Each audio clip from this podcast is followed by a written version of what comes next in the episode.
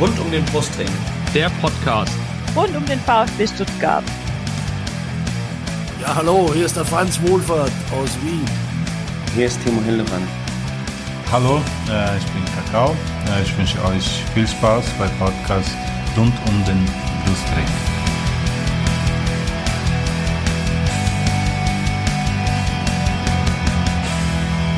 Herzlich willkommen zum Podcast rund um den Brustring. Mein Name ist Lennart und dies ist Folge 182 und Yannick, wir können erneut über einen Sieg sprechen. Ungeschlagen unter Sebastian Hoeneß. 2 zu 1 gegen die Borussia aus München-Gladbach am 30. Bundesligaspieltag. Und damit herzlich willkommen, Yannick. Ja, servus in die Runde. Hi, guten Abend. Ja, und die Runde, die besteht natürlich heute nicht nur aus uns beiden, wie immer. Wir haben uns wieder mal zwei Gäste eingeladen. Einen von der Fohlen Elf, nämlich äh, heißt auch Lennart. Wir werden, wie, wie wollen wir es halten? Leo, Lenny, was ist dir lieber? Also wenn du Leo sagst, fühle ich mich auf jeden Fall angesprochen, ja. Bei Lenny ähm, vielleicht nicht so sehr. Gut, alles klar. Dann äh, halten wir es bei Leo. Er ist äh, Gladbach-Fan, hatte ich schon gesagt. Irgendwo auf Social Media zu finden, darüber hat man noch nicht gesprochen. Irgendwo, wo man dir folgen sollte? Nee, da, ich habe mich da äh, sukzessive zurückgezogen in den letzten Jahren. Äh, man kann mich auf LinkedIn suchen, aber das bringt einem, glaube ich, relativ wenig. Auf LinkedIn findet man immer nur wertvolle Business-Tipps. Rucksackträger, habe ich gehört, sind, äh, sind, sind out äh, in der, in der Business-Expertenwelt. Äh, ähm, aber gut, dann ähm, folgen wir, müsst ihr dem äh, Leo heute hier zuhören, um zu wissen, was er zum, zum Spiel zu sagen hat. Äh, und äh, genau. Unseren anderen Gast, den findet ihr bei Twitter unter henk-de-moody. Im wahren Leben heißt er Stefan. Herzlich willkommen bei uns. Hi, hi, schönen guten Abend. Ja, und äh, bevor wir gleich über ein aktuelles Thema vor allem nur reden, weil wir ja erst letzte Woche aufgenommen haben und so viel seitdem nicht passiert ist, äh, wollen wir natürlich euch kennenlernen und da wollen wir natürlich zuerst was über den Leo erfahren. Leo, stieß mal los. Wie bist du Borussia-Fan geworden? Ja, vielen Dank, dass ich heute hier dabei sein ähm, kann. Ähm, sehr spannendes und gutes Format, ähm, um gleich mal mit ein paar Vorschusslobe in zu starten. Danke. Ähm, genau, ich bin 35, ich wohne tatsächlich in Stuttgart. Ähm, ich komme ursprünglich aus dem fränkischen Teil Nordwürttembergs, also gerade noch so innerhalb der äh, baden-württembergischen Landesgrenzen. Da wird man entweder VfB oder Bayern-Fan. Ähm, bei mir ist es ähm, die Borussia aus Mönchengladbach geworden. Ähm, und wie das so ist, ähm, da sucht man sich äh, nicht wirklich aus. Da sucht sich ja ein so ein bisschen aus. Wir hatten früher im in meinem Heimatverein immer so ein Jugendfußballturnier in Pfingsten. Da waren auch die Jugendmannschaften von Bundesligisten dabei und da waren auch ähm, oft die Mönchengladbacher dabei und irgendwie hat mir das äh, imponiert und die Elf vom Niederrhein äh, sagen unsere Hymne. Ähm, und ja, dann bleibt man halt drauf hängen. Ja. Also wenn man sich's raussuchen könnte, wird man wahrscheinlich, weiß ich nicht, im äh, immer irgendwie was anderes machen. Ähm, nee, aber ich also beobachte auch den, den lokalen Sport hier in Stuttgart, ähm, die Clubs, ich gehe ab und zu, ab und zu auch zum, zum VfB ins Stadion, ähm, habe auch viele Freunde, die natürlich äh, glühende VfB-Anhänger sind. Ähm, ich war letztes Jahr am 34. Spieltag gegen Köln dabei. Ähm, äh, hat mich sehr gefreut, einen Sieg gegen Köln zu sehen, ja, egal wer da gewinnt. Ja. Ähm, und ja, also ich finde einfach auch Stuttgart als äh, Sportstadt, Sportregion ist, sehr gut. Ja, hier gibt's äh, Fußball auf sehr hohem Niveau in verschiedenen Ligen, Tennis, Basketball, Eishockey, Turnen, Reiten. Ähm, das ist hier für einen Sportenthusiasten ähm, schon eine ganz gute Ecke, ja. Das heißt schon ja über die überschneidenden Sportereignisse äh, reden wir dann später noch, wenn es um, wenn es ums Pokalspiel auch geht. Ähm, warst du auch am, am Samstag im Stadion? Nee, ich war tatsächlich nicht im Stadion. Ähm, ich war selber Tennis spielen im mhm. äh, Trainingscamp in Tschechien, ähm, was aber eigentlich auch äh, äh, in, im Nachhinein nicht so schlimm war. Aber das war schon lange davor geplant und ist wirklich ein fester Termin seit Jahren. Ja. Ähm, und deshalb gab es da auch nichts dran zu rütteln. Ja, ja, verständlich. Gut, Stefan, dann kommen wir zu dir. Erzähl mal, wie bist du VfB-Fan geworden? Ja, wie bin ich VfB-Fan geworden? Ich komme ursprünglich aus Oberschwaben, aus der Heimatstadt vom Mario.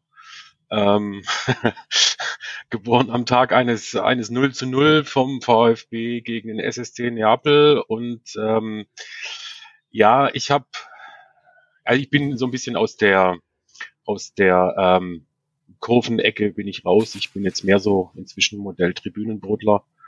Ähm, Fußballmäßig bin ich sozialisiert worden, ähm, Onkels und Großvater. Mein, mein Opa war ähm, großer Clubfan.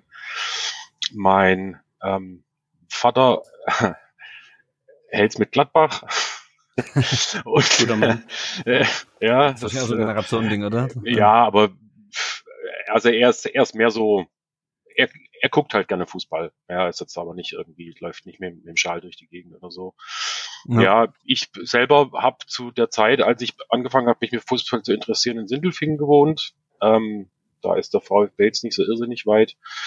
Und ähm, bin auch dabei geblieben. Das war immer so ein bisschen auf und ab. Gab mal hier, mal da so eine, so eine kleine Interessensdelle, äh, wenn andere Sachen einfach wichtiger waren. Ähm, das erste Mal im Stadion war ich im ähm, DFB-Pokal 1985. Hat der VfB 2-0 Bremen rausgekegelt. Das war sehr schön. Da war die Cannstatter Kurve noch unüberdacht und das Wetter war scheiße.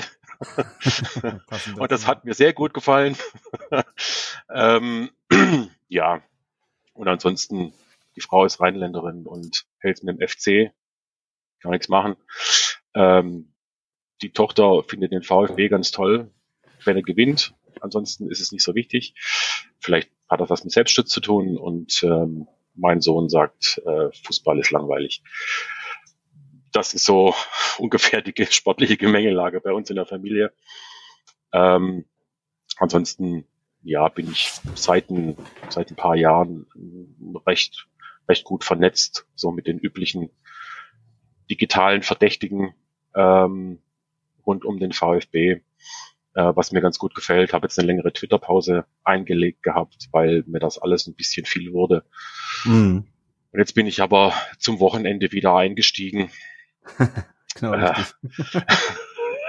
ja, weil irgendwie, also ich halte das jetzt echt nicht mehr aus. Das ist, das war so furchtbar. Ich habe während dem, während dem Doppelpass ähm, habe ich angefangen zu twittern, weil ich, ich, ich war echt, ich meine, wir wussten es ja schon alle, aber es war, es war so furchtbar. Und ich habe irgendwie gedacht, so jetzt, egal, jetzt muss ich wieder. Das ist so das. Ja, also wie gesagt, ich bin schon ein bisschen, bisschen älteres Semester, hab, ähm, hab wie gesagt, zwei Kinder und eine Frau. Ich wohne im Nordschwarzwald, ähm, in der Hermann-Hesse-Stadt. Und ähm, ja, beruflich bin ich in der IT, ähm, war lange Jahre bei einem Darmstädter Unternehmen beschäftigt, wie du weißt, Lennart. Äh, ja, habe ich, hab ich äh, letztes Jahr äh, im September da aufgehört und ähm, arbeite jetzt für eine gemeinnützige Gesellschaft, aber auch in der IT. Das, das ist so das. Sehr gut. Ja, wir haben im Vorgespräch schon kurz darüber gesprochen, dass wir eigentlich äh, keine Quizfrage für euch vorbereitet hatten. Ist mir doch noch eine eingefallen. Wie wir alle wissen, das Ergebnis des Spiels vom Samstag kennen wir schon, hat der VfB ähm, mit, einem, mit dem Sieg die Gladbacher in der ewigen Bundesliga-Tabelle äh, distanziert. Äh, auf fünf Punkte wieder. Der VfB hat jetzt 2760 Punkte und Gladbach 2755 Punkte. Die Frage ist, wen hat Gladbach denn vor kurzem auf Platz 6 verdrängt, dieser Tabelle? Ja, die Frage muss ich jetzt eigentlich beantworten können, aber ich kann sie gerade, äh, ich kann sie gerade nicht beantworten. Und wenn du sagst, dann fällt es mir bestimmt wieder ein. Aber ich muss passen. Also es ist schon relativ, sie sind schon relativ nah dran. 2733, der VfB hat es letztes Jahr überholt. Der HSV ist es nicht, oder? Doch. Echt? Ah, okay. Ich wusste, es war irgendeiner von den von den üblichen verdächtigen Traditionalisten. Ja, also die waren ja ganz lang, waren die ja, ich glaube sogar Dritter, ja. Und dann sind sie erst Ja. durch den Abstieg. Äh, oder wenn ich, nee, ich glaube Bremen, bei Bremen liegt irgendwie 200 Punkte vor denen. Das muss schon Bremen, also ich glaube, die waren Vierter eine ganze Zeit lang. Ähm, und das hat erst, haben wir das, wir sie überholt, erst Gladbach und Schalke. Na gut, die sind noch 200 Punkte dahinter. Ich glaube, das, äh, das geht nicht so schnell. Gut, haben wir doch noch eine Quizfrage gefunden. Sehr gut. Ja, ich glaube, viel ist wirklich nicht passiert, äh, seit wir über das äh, Augsburg-Spiel gesprochen haben. Das war letzte Woche Dienstag. Ich glaube, Janik, ich habe mir vor allem jetzt den Auftritt von Alexander Weil im Doppelpass aufgeschrieben. Äh, Ja. Neben diversen Transfergerüchten irgendwie, ähm, die wir aber auch schon diskutiert haben, meine ich. Also seht's mir nach, wenn wir jetzt äh, aktuell nicht alle Themen bis zur Ausführlichkeit besprechen, aber ich glaube über diesen Auftritt jetzt am äh, Sonntag im Doppelpass, Stefan, du hast du hast den Twitter-Pause extra beendet dafür, da müssen wir reden. Äh, sag mal, wie fandst du den Auftritt so allgemein? Ich, ich kann, ähm, ich weiß nicht, krieg, äh, kriegst du kriegst du ein E hinter den Folgentitel, wenn ich wenn ich sage, was ich wirklich denke, es war ganz furchtbar. Ich, ich, ich habe das, also ich gucke ja ohnehin nicht so wahnsinnig gerne den Doppelpass, weil das so, das ist so, so eine Altherrenrunde und ja, also da werden dann immer so Dinger rausgehauen, wo ich denke, oh, das hätte man auch ein bisschen moderner vielleicht formulieren können, aber ähm, sagen, wie war das denn 1992 mit den ganzen Schwaben im Team? Ja, super, oder? Haben sie alle noch schwer, mir in der Kabine noch schwäbisch geschwätzt. Überall. Äh, ich, also das, da, da war bei mir, da hat's mir, um dann im, im Duktus zu bleiben, da hat's mir der Pfropfen aus. Das war wirklich, äh, ich bin echt tierisch aufgeregt. Ich habe echt gedacht, Leute, fangt doch nicht an mit Buchwald und Meisterschaft 92 und, und was. Ja, ich war dabei 92 bei der Meisterschaft. Und der andere auch. Und es war schön, herrje, aber das ist, äh, es ist 31 Jahre her. Mann, wir sind 2023, da kann man doch jetzt nicht anfangen. Das war, früher war alles besser. Ähm, erstens war es das nicht und zweitens ist, ist, ist das durch. Ja, also das, ich weiß auch nicht, wo immer diese Idee herkommt von wegen, ähm, der VfB müsste wieder dahin, wo er eigentlich hingehört. Die Frage ist eher, wo gehört er denn hin? Ja, und ich habe mich, hab mich auch wahnsinnig geärgert über unseren Vorstandsvorsitzenden, ähm, weil er einfach keine gute Figur abgibt. Es ist, ja. äh, ich finde es wirklich ganz, ganz beschämend, ähm, wie, wie sich, mein, wir sind ohnehin, aus meinem Gefühl ohnehin nicht wahnsinnig beliebt in der Fußballgemeinde und ähm, wenn du dann da halt so einen sitzen hast, wie den Alex Werle, der dann Dinge sagt, wo ich dann denke, wow, wo ist das nächste Loch, in das ich mich verkriechen kann? Also es war, es war ganz, ganz schrecklich. Ja, wenigstens hat sich Effenberg zurückgehalten, das wäre schon mal was.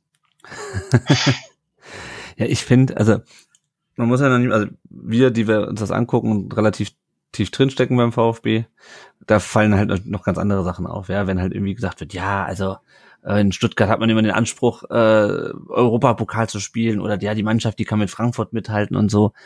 Ähm, aber selbst als Unbedarfter, weißt du, als selbst als Unbedarfter ja. sitzt du ja dann nicht so, du wirst konkret danach gefragt, ob der Trainer, den du im Winter geholt hast und zehn Spiele später wieder entlassen musstest, ob ein Fehler ist und du kannst nicht zugeben, du kannst nicht mal sagen, damals habe ich es richtig gehalten, im Nachhinein muss ich sagen, es ist ein Fehler. Da wird ja jemand sagen, okay, war halt damals schon vielleicht eine Schnapsidee, aber vielleicht hattet ihr damals äh, keine Ahnung, ja, gute Argumente oder vielleicht habt ihr erwartet, dass es anders kommt, aber noch nie mal jetzt sagen zu können. Ja, das war im Nachhinein betrachtet ein Fehler, das hat uns in eine brenzlige Situation gebracht die vielleicht wären wir vielleicht sowieso gekommen, aber geholfen hat es halt auch nicht mit Labadia und einem Sieg in zehn Spielen.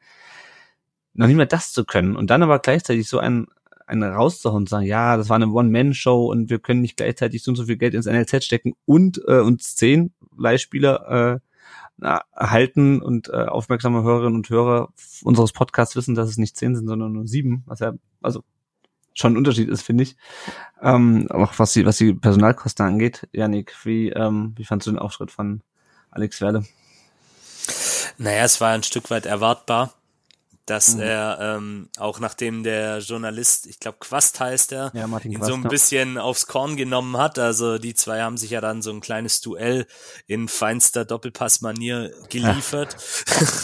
ja, ja wurde ja dann auch noch ein bisschen befeuert von Florian König, dem Moderator der Sendung. Aber naja, so, so kennen wir ihn ja in den letzten Monaten. Er windet sich immer ein bisschen wie so ein Aal und versucht unangenehmen Fragen, das ist mein Eindruck, so ein Stück weit auszuweichen. Auch die Frage äh, bezüglich der Berater, die beim VfB installiert worden sind, da gab es auch keine wirkliche Antwort darauf, außer äh, dass es halt ab und an ein paar Sitzungen gibt, wo die teilnehmen. Ja. Aber wirklich schlauer bin ich jetzt am Ende des Tages dadurch nicht geworden, was da letztendlich der Sinn da dahinter ist. Ähm, egal, für mich war es eben auch genau diese Geschichte mit Labadia, wo ich mir auch gewünscht hätte, dass er es wenigstens ein Stück weit zugibt, dass es ein Fehler war, aber immer wieder mit die gleiche Leier, ähm, ja, damals war es kein Fehler, beziehungsweise damals ist uns nichts anderes übrig geblieben. Michael Wimmer, bla bla bla, etc., One-Man-Show. Äh, diese ganzen Wörter, die da wieder gefallen sind, ich fand's nicht gut. Und ja, was man allerdings auch nicht verschweigen darf, das war teilweise auch, wie dort über den VfB geredet worden ist. Ihr habt es gerade kurz angeschnitten mit Europacup und in Stuttgart würden alle vom Europacup träumen. Das ist Bullshit. Und da muss ich sagen, da hat auch Alex Werle so ein bisschen mit dem Kopf geschüttelt. Ich auch, weil keiner, also wirklich keiner, und ich kenne viele VfB-Fans, träumt hier in Stuttgart vom Europacup. Wir träumen vielleicht jetzt mal vom Pokalfinale, weil es tatsächlich ein realistisches Ziel ist. Aber, ja, genau, das ist, das ist ein Spiel und aber, aber ansonsten nicht. Klar erinnert man sich, das liegt in der Natur des Menschen, gern mal zurück und ich höre mir mhm. auch gern die alten Anekdoten von VfB-Fans an, die, die wirklich diese Europacup-Zeiten noch aktiv miterlebt haben. Das ist doch klar, das ist doch logisch, aber mit 10.000 ja. Leuten im Neckarstadion bei Scheißwetter. Ja, auch das, auch das, das habe ich ja dann selber noch miterlebt, aber auch diese legendären, vor zehn Jahren. diese legendären Touren da nach Neapel 89 äh, ja, gut, ins Finale. Ja, ja. Das ist doch logisch, aber wie gesagt, ähm, ihr habt es auch richtig gesagt, man muss auch ein Stück weit sehen, in was für einer Sendung da er zu Gast war und was diese Sendung letztendlich für einen journalistischen Mehrwert hat, in meinen Augen nämlich kaum einen. Ja den Herr Quast fand ich, wie gesagt, nicht schlecht. Der hat ihn so ein bisschen aufs Korn genommen. Ähm, das Angebot dann, dass er in die Verträge gucken darf, wird er wahrscheinlich auch annehmen. Dann gucken wir mal, wie es weitergeht. Aber auf jeden Fall ein aus VfB-Fansicht für mich nicht befriedigender Auftritt von Alex Werle im Doppelpass. Ich, ich finde, es ist halt gerade diese Außenwirkung, ne, weil ich gerade meinte. Ja, richtig, muss, genau. Ich würde auch immer noch ein, ein 1 zu 1 gegen Botev Plovdiv in Groß Asbach in der Mechatronik Arena nehmen mittlerweile. Aber gut. Ähm, Leo, ich weiß nicht, ob du es dir angetan hast. Ähm, Extra wie, für euch. Ach, danke. Ach. Wie, wie ist denn so denn, gut, du bist natürlich ein bisschen, du bekommst natürlich schon ein bisschen was mit, äh, was beim VfB so passiert, denke ich. Ähm, aber dennoch hast du ja äh, noch ein bisschen den, den Außenblick. Wie war denn deine Wahrnehmung? Also ähm, ich äh, fand es interessant, was äh, Stefan und, und Yannick, äh, was ihr da gerade zugesagt habt, äh, auch du Lennart. Ähm, ich habe mir da auch gleich nochmal ähm, zwei Sachen aufgeschrieben, die ich euch gleich nochmal als Frage zurückspielen möchte. Ich bin ja tatsächlich da vielleicht, äh, nicht nur vielleicht, sondern schon ein neutraler Beobachter. Also ich glaube, der Doppelpass ist halt eine Sendung für alle, die, äh, sag ich mal, Sonntagmorgens um zehn einfach gern Weizenbier trinken ähm, und das ist auch legitim, aber der journalistische Mehrwert davon, der ist schon überschaubar. Ja. Ähm, ist auch alles immer sehr reißerisch. Ähm, also gerade zu dieser Situation mit dem Martin Quast ähm, muss ich sagen, ich teile die Einschätzung zum Kader vom VfB, äh, die der Martin Quast auch geteilt hat. Ich glaube auch, dass der Kader an und für sich besser ist als äh, da, wo die Mannschaft heute steht. Ähm, ich finde auch die Situation äh, mit dem äh, Wimmer gut analysiert. Ähm, aber ähm, ich habe mir dann diesen Clip nochmal angeschaut, als er irgendwie drei Minuten dreißig äh, den Alexander Werle auseinandernimmt und ähm, da war jetzt mein Empfinden, ähm, das war erstmal schlecht moderiert von dem äh, Florian König, weil ich finde es immer sehr, sehr, sehr schwierig, ähm, in so einer Situation so an die Wand genagelt zu werden und ähm, da hätte man vielleicht auch mal die Themen nacheinander abarbeiten können, dann kriegt man vielleicht auch bessere Antworten. Mhm. Me meiner Meinung, der Alex Werle bleibt da sehr lange ruhig und ich hätte mir das so nicht gefallen lassen an seiner Stelle, sondern ich hätte vielleicht vorher mal gesagt, so hier, über was wollen wir jetzt eigentlich reden. Ähm, und ähm, ich, äh, also, ähm, ja, deshalb, ich, ich, ich würde euch gerne mal, also, oder beziehungsweise was jetzt auch sagt, dass da natürlich, sag ich mal, die Außendarstellung zum Teil ähm, äh, unglücklich ist und dass das aus einer Fansicht unbefriedigend ist, das kann ich super nachvollziehen. Ähm, nur, ähm, also seid ihr unzufrieden mit der ähm, mit der mit der Außendarstellung oder mit der Arbeit, weil die Arbeit, die würde ich jetzt mal in den letzten zwei Jahren als äh, jetzt mal nicht so schlecht einschätzen. Ist ja ein Jahr da. Äh, ein, ja, also die ja. Arbeit in seit einem Jahr. Ja, Entschuldigung, das ist jetzt ziemlich genau im März war das, glaube ich, ne? ist die Frage, wie viel Zeit hast du? ja, kurze, kurze Antworten only. Nein, also ähm, dann lass mich noch mal kurz, also äh, klar, ne, das führt jetzt sonst zu weit, ähm, aber also noch mal mein Blick von außen, was ich mir eben auch dazu gedacht habe, ähm, als ich das gesehen habe. Ähm, und obwohl mir das als Gladbacher ähm, natürlich jetzt ein bisschen wehtut zu sagen, aber was der Werle in Köln geleistet hat, meiner Meinung nach, das grenzt schon ein bisschen an Wunder, weil der Club war halt die letzten 15 Jahre trotz Europapokalausflug ähm, eine absolute Chaos-Show, ja, und dass da mal eine Zeit lang der Präsident Spinner hieß nach dem Overrat, ähm, ist eigentlich nur die äh, Kirsche auf der Sahne auf der Torte. Ähm, ähm, und aus denen hat er auch irgendwie im Hintergrund sehr stark einen, einen veritablen, vernünftigen Verein gemacht, ähm, wo jetzt wieder viel solide, viel solide gearbeitet wird. Ähm, und ich hatte das selber das, das, das Glück und ähm, äh, habe den Alex Welle mal auf einem Event ähm, Anfang des Jahres erlebt, ähm, als er auch so ein bisschen erzählt hat über die Situation beim VfB. Das war so ein bisschen kleinerer Event ähm, äh, mit Sponsoren und da hatte ich schon das Gefühl, dass der Ahnung hat, dass der einen Plan hat. Ja, ähm, deshalb, ähm, also würde ich das jetzt grundsätzlich eher mal als als positiv bewerten. Bin natürlich lange nicht so so tief drin und so emotional verbandelt wie ihr, aber hm. ähm, äh, also ja. im Sportlichen würde ich ihm die Ahnung ehrlich gesagt absprechen nach der nach der Nummer mit Labadia jetzt, weil das war einfach nur ein Griff in die in die Mottenkiste das Ding, ähm, was das, was das Wirtschaftliche angeht.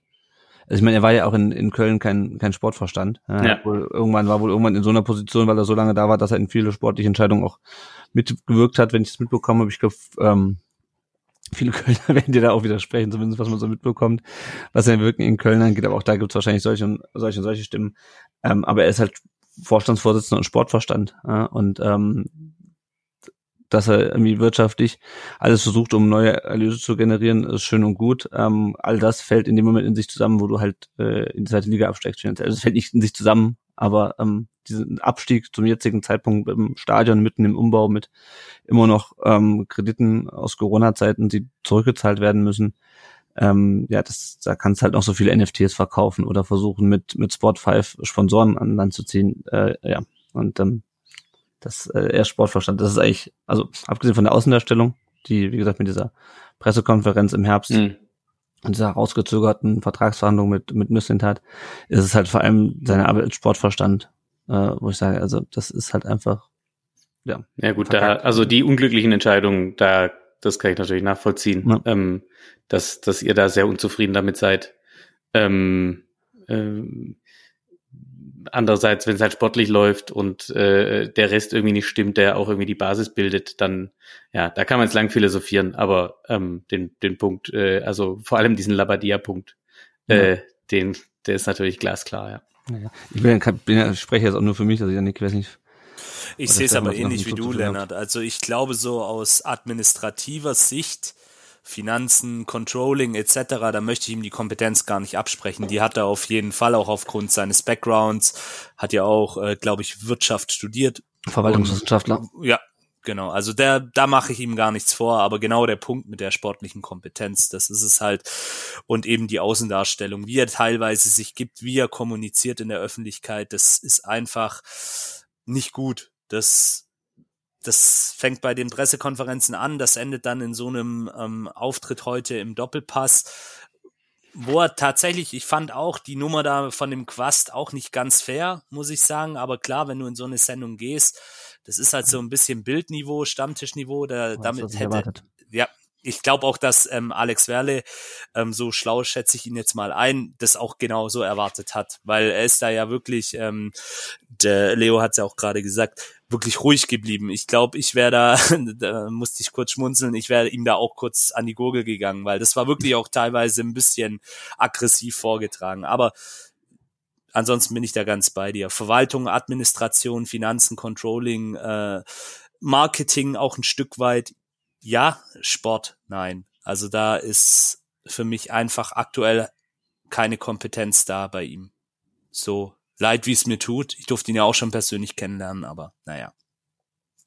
Ich bin halt so ausgerastet am Sonntag, weil das halt nicht das erste Mal ist, dass er sich eben so darstellt. Ja, also mhm. wie gesagt, Pressekonferenz haben wir ja schon erwähnt und dann äh, gab es ja auch noch einen für mein Dafürhalten sehr unglücklichen Auftritt äh, bei Sport im Dritten oder SWR Sport, wie es jetzt heißt, am ja. Sonntagabend, wo er dann zu Gast war und wo selbst Michael Entwerpes kritische Fragen gestellt hat. Das war mir irgendwie nicht wirklich gewöhnt.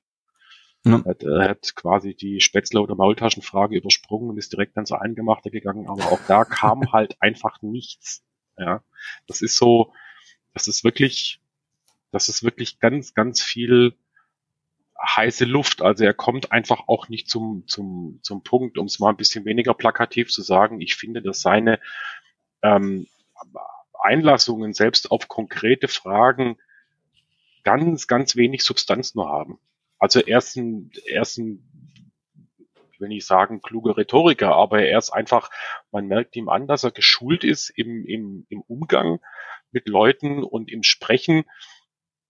Ähm, aber es geht halt manchmal wirklich so weit, dass ich dann sage, okay, jetzt hat auch der Letzte verstanden, dass er auf die Frage einfach nicht antworten möchte. Ja.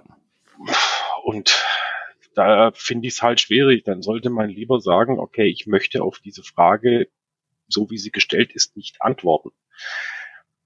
Ob das jetzt alles geschickt ist, ich weiß nicht. Also wir haben uns, was die Außendarstellung betrifft, vom einen Vorstandsvorsitzenden zum anderen jetzt nicht wirklich verbessert. Man kann über den Hitz viel sagen, äh, aber da war er halt deutlich weiter vorne. Ja, ja. Also gerade diesen SWR-Auftritt, ähm, der hatten wir letzte Woche schon drüber diskutiert, der war ja, glaube ich, letzte, letzten Sonntag oder vorletzten Sonntag. Der ist halt aus, aus, aus PR-Sicht ist der professionell, ja. Der, Natürlich. Der nicht, der redet um heißen Brei herum, der äh, lässt sich nicht auf was festnageln und am Ende, aber es ist halt aus, aus Fan- und Mitgliedersicht, ist es halt, ja, ist halt enttäuschend, ne? Ich meine, klar, man erwartet natürlich dann immer, dass dass sie alle Klartext reden. Das macht natürlich keiner. Äh, da wird auch keiner irgendwelche Vertragsinhalte preisgeben. Ähm, aber ja, also wenn wir waren vor drei, fünf, vor vier, fünf Wochen waren wir noch letzter in der Tabelle. Und das kommt halt auch nicht von irgendwo her. Ja, oder dieses entspannt euch mal. Ja, ich meine, ja, ja, das, aber das kannst du nicht bringen. Das, das kannst du nicht nee. bringen. Bei einem Verein wie dem VfB und da ist, da habe ich es eben nicht verstanden, weil er eben sonst sehr pragmatisch und wie du gerade gesagt hast, sehr professionell um den heißen Brei rumgeredet hat, wie es eben aus PR-Sicht auch manchmal gut ist, wie man dann solche Äußerungen tätigen kann. Entspannt euch mal mit so einer teilweise durchklingenden Arroganz in der Stimme auch, so von oben herab, so ja. oberlehrerhaft. Ja um es mal jetzt ein bisschen überspitzt auszudrücken. Das, das geht einfach nicht. Schon gar nicht bei einem Verein wie dem VfB, wo sowieso jede kleinste Äußerung, äh, wir sehen ja tagtäglich, was auf Twitter passiert, wenn irgendwas äh, ja. wenn irgendwas geäußert, kommuniziert oder festgestellt wird. Da, so viel ähm, Weitsicht muss man dann einfach auch als äh, Vorstandsvorsitzender der VfB Stuttgart AG an den Tag legen am Ende des Tages. Ja, also ich meine, der muss halt den Verein verstehen, ja, und der Verein ist halt nun mal seit drei, vier, fünf Jahren kom emotional komplett over the top, aber es ist halt so. Und wenn du den, den Posten antrittst, dann musst du halt auch wissen, äh, was dich da erwartet, ja. Und ähm, das scheint er immer noch nicht verstanden zu haben. Wobei, Janik, lass mich da gerade noch was dazu einwerfen. Du hast gerade Twitter erwähnt. Ich komme ja auch aus der, aus der Twitter-Ecke und da gab's ja dann auch sowas wie irgendwie digitale Elite schon mal und so. wo ich, wo ich, worüber ich sehr amüsiert war. Ähm, ich glaube, dass auch bei, bei Twitter es einige gibt, die nicht merken oder nicht, nicht äh, voll erfassen können, ähm, dass dieses Häuflein, was sich dabei bei, bei Twitter regt, das mag teilweise auf recht hohem Niveau ähm, passieren und auch mit einem sehr tiefen Wissen. Ähm, aber das ist, das ist so ein kleiner Teil, kann man jetzt nicht sehen. Ja. Ich mache meine, ich mach meine Finger ganz klein zusammen, so ein kleiner Teil der VfB-Bubble. Da draußen gibt es doch ganz, ganz, ganz viele andere. Und ähm, ich bin aus verschiedensten Gründen, musste ich wieder bei Facebook einsteigen. Ähm, das ist eine völlig andere Blase. Da liest du vollkommen andere Sachen. Absolut. Sag mal, absolut. Vom, vom Niveau her, sagen wir mal insgesamt, oftmals deutlich drunter. Obwohl, wir kennen alle ja. den einen. Der Gleicht sich anders, würde ich sagen. ähm, aber es ist, es ist schon so, wir sind, guck dir die, guck dir die ganzen Offline-Fanclubs an. Ja, so das, das übliche, das, das vereinsmeierische, traditionelle da habe ich überhaupt nichts dagegen. Aber es ist eine, es ist nicht meins. Ähm, aber ich finde das, finde das total gut, weil wir sind da sehr vielfältig. Aber das ist eben auch nochmal eine ganz andere, eine ganz andere Welt und die haben nochmal ganz andere Meinungen. Ja, naja. Du siehst ja auch Absolut. Stadion. Also das ist Absolut, ein ziemlich ja. gutes Abbild und da hast du jetzt äh, auch nicht wirklich äh, reihenweise anders als bei Dietrich äh, beispielsweise Werle raus oder, oder sonst was äh, Vogt raus Sprechchöre gehört. Nee. Ähm, was zumindest darauf hinweist, ob das jetzt, ob die nur angebracht wären oder nicht, was zumindest darauf hinweist, dass, wie du sagst, ja, ähm, die Bubble und vielleicht auch unsere Podcast-Bubble nur ein Teil der, oder mit Sicherheit auch unsere Hörerinnen und Hörer, unsere Podcast-Bubble nur ein Teil der, der VfB Welt darstellen. Gut, ich würde sagen, wir gehen mal zum Spiel, wenn ihr nichts mehr zu diesem Doppelpass-Auftritt äh, los, so, loswerden wollt. Vorher ein kleiner Werbeblock. Wenn ihr wollt, könnt ihr uns finanziell unterstützen und wenn ihr könnt, entweder über Patreon mit einem kleinen monatlichen Beitrag. Ihr werdet dann auch belohnt, äh, mit, äh, je nach Höhe des Beitrags. Zum Beispiel wird der Daniel in jeder Folge genannt, weil er uns auf dem Karl Allgöwer Level mit 10 Dollar im Monat unterstützt. Der Marc und der Michael unterstützen uns jeden Monat mit 5 Dollar im Monat. Das ist das Timo Hildebrand Level und stellvertretend für das Kakao Level mit 2 Dollar im Monat. Äh, dank, bedanken wir uns heute bei Lest 1893. Ihr könnt uns auch bei PayPal unterstützen. Das könnt ihr machen, wie, wann und wie häufig ihr wollt. Und wir nutzen das Geld, um äh, die laufenden Kosten hier zu decken, um ge gegebenenfalls unser Equipment mal abzudaten. Alles, was ihr dazu wissen müsst, findet ihr unter rundumdenbrustring.de slash support. So, jetzt reden wir über das Spiel am 30. Spieltag. Zunächst mal kurz zur Aufstellung, ähm, Stefan. Und zwar hatte sich ja Ito die äh, gelbe Karte eingehandelt gegen Augsburg mit diesem äh, Freistoß knapp vor der, knapp vom Strafraum, von dem wir alle froh waren, dass es kein Elfmeter war. Das heißt, es äh, rückte Mafropanos wieder rein, der seine ähm, Sperre wiederum abgesessen hatte. Seine gelb-rote Karte aus dem Dortmund-Spiel. Ansonsten äh, unverändert Doppelsechs mit Caraso Endo, Mio, Girassi, Silas vorne. Äh, ja. Eigentlich gibt's nichts groß drüber zu diskutieren, oder? Das, äh, Never Change einigermaßen äh, passabel spielendes Team. das hast du sehr schön formuliert, Lennart. Ja, ähm, hätte ich hätte ich wahrscheinlich auch nicht anders gemacht. Wobei ich habe ja schon, ähm, habe ja heute schon auf Twitter geschrieben, ich habe von Fußball eigentlich nicht so irrsinnig viel Ahnung. Aber ähm, ich, wie gesagt, also wenn ich, ich gucke mir die Aufstellung auch immer an vom Spiel und dann denke ich mal, ja, weil, also letzten Endes ist ja der Trainer derjenige, ich weiß, es ist auch eine Binse, aber Trainer ist der, der die Leute auf dem, auf dem Platz sieht, der sieht sie jeden Tag im Training. Ähm, und ich, ich kann nicht mehr machen, als ihm da zu vertrauen und zu sagen, ja, er muss es ja wissen. Und bisher sind wir ja mit dem Sebastian Hoeneß nicht so irrsinnig schlecht gefahren. Also wenn der so aufstellt, dann halte ich das erstmal für eine gute Sache. Solange Silas nicht Mittelstürmer ist und, und, äh, und äh, Anton auf Und der, Anton auf, auf rechts. Ja, das, das ist selbst mir aufgefallen tatsächlich. Ja, ähm, Leo, beim äh, bei der Borussia äh, läuft ja momentan eher so semi. Was war denn dein Gefühl vor dem Spiel? Mein Gefühl vor dem Spiel war, dass wir in Stuttgart verlieren. Ähm, und äh, deshalb bin ich froh, dass mich mein Gefühl da nicht täuscht, ja, dass das wenigstens noch funktioniert. Nein, ähm, die Saison ist für uns äh, nach dem Spiel gegen Frankfurt äh, abgehakt. Ähm, und äh, das merkt man auch auf dem Platz bei der Mannschaft. Ähm, ich war äh, froh, dass ein Gumu von Anfang an gespielt hat, dass der mal eine Chance bekommen hat. Ähm, äh, Netz hat gespielt, weil Benzabaini verletzt ist. Ähm, Tyram ist vermutlich auch ähm, raus, vielleicht sogar bis zum Ende der Saison jetzt, was natürlich mhm. sehr sehr schade ist, dass der nicht wenigstens äh, am letzten Spieltag gegen Augsburg nochmal irgendwie vernünftigen, vernünftigen Abschied bekommt, weil den hat er sich schon verdient insgesamt. Ähm, ja, aber man merkt, ähm, die Luft ist raus, das merkt man im Umfeld sehr deutlich. Ähm, und das merkt man auch bei der Mannschaft schon seit ein paar Spielen. Also das äh, äh, Farke hat es versucht wegzudiskutieren nach dem Spiel, aber ähm, da begeben wir uns auch in den Bereich, wo Außendarstellung sehr unglücklich ist, trotz äh, äh, nachgewiesener sportlicher Kompetenz. Ja, ja, ja ähm, man hat es auch, finde ich, direkt ähm, auch auf dem Spielfeld gesehen. Der VfB ging engagiert zu Werk, erfreulicherweise Janik. Ne, äh, anschließend auch an die an die letzten Spiele, Absolut, wobei ja. die erste Halbzeit gegen Augsburg ja nicht so nicht so gut war. Gladbach, ähm, man muss schon fast sagen, hält dagegen, obwohl Gladbach ja ein bisschen weiter oben steht äh, in der Tabelle, aber man hat schon gesehen, welche Mannschaft hier ähm, mehr auf dem auf den Platz bringt, ähm, engagementmäßig. Ähm, der VfB dann aber teilweise auch ziemlich unkoordiniert. Äh, also Gerassi und Silas, die sich irgendwie in der neunten Minute gegenseitig die Chance wegnehmen. Ich hatte das Gefühl, ähm, dass der VfB trotzdem ganz schön nervös war in den ersten 15 Minuten. Ging es da auch so, Janik?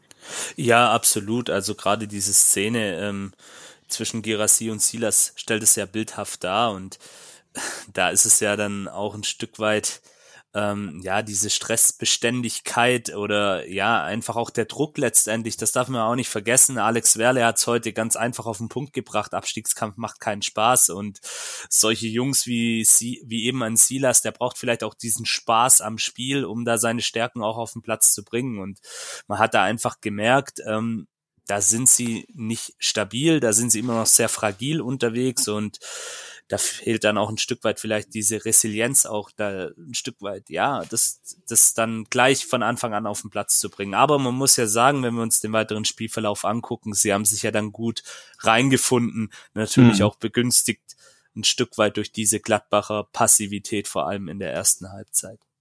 Ja, ja. Ja, dazu kommen wir gleich noch. Zunächst mal möchte ich eine Szene in der 14 Minute diskutieren. Ich war selber im Stadion und ich muss sagen, ich habe es nicht verstanden kommt ein Ball auf Girassi, der, das habe ich hinten aus der Ecke vom Familienblock gesehen, einen Meter im Abseits stand. Die Fahne bleibt unten. Girassi weiß eigentlich selber, dass er im Abseits steht, hält an, läuft weiter, versucht dann irgendwie noch ein Tor zu schießen, scheitert dann an, an Omlin, äh, wird dann von ihm sogar noch, weiß nicht, ob es dann letzten Endes ein Foul war, aber auf jeden Fall wird er von ihm getroffen, fällt hin und dann nimmt der Linienrichter die Fahne hoch. Stefan. Das war kurios. Das habe ich also, heute im, im Real Life auch nochmal gesehen. Da gesagt, was war das denn? ja. Ich weiß, ich weiß also, dass es eine Zeit lang so war, dass die gesagt haben, wir machen die Fahne erst hoch, wenn der Stürmer auch wirklich vorne an den Ball kommt. Ja, äh, der Spielzug dann irgendwie zu Ende gespielt ist. Bitte? Wenn der Spielzug zu Ende ist. Ja, also wenn genau. das, ja, wenn man, wenn man das Ergebnis sieht quasi. Aber das war irgendwie, das war total merkwürdig. Ich dachte so, oh, jetzt hat er ihn umgehauen. Also ich, ich wusste, dass er nicht umgehauen hat, weil sonst war ja Real Life, ja, aber trotzdem, das war, das war völlig, völlig komisch. Und dann hebt er die Fahne. Wieso hebt er die Fahne? Und dann sagte der, der, der Reporter dann auch, oh, es ist doch abseits.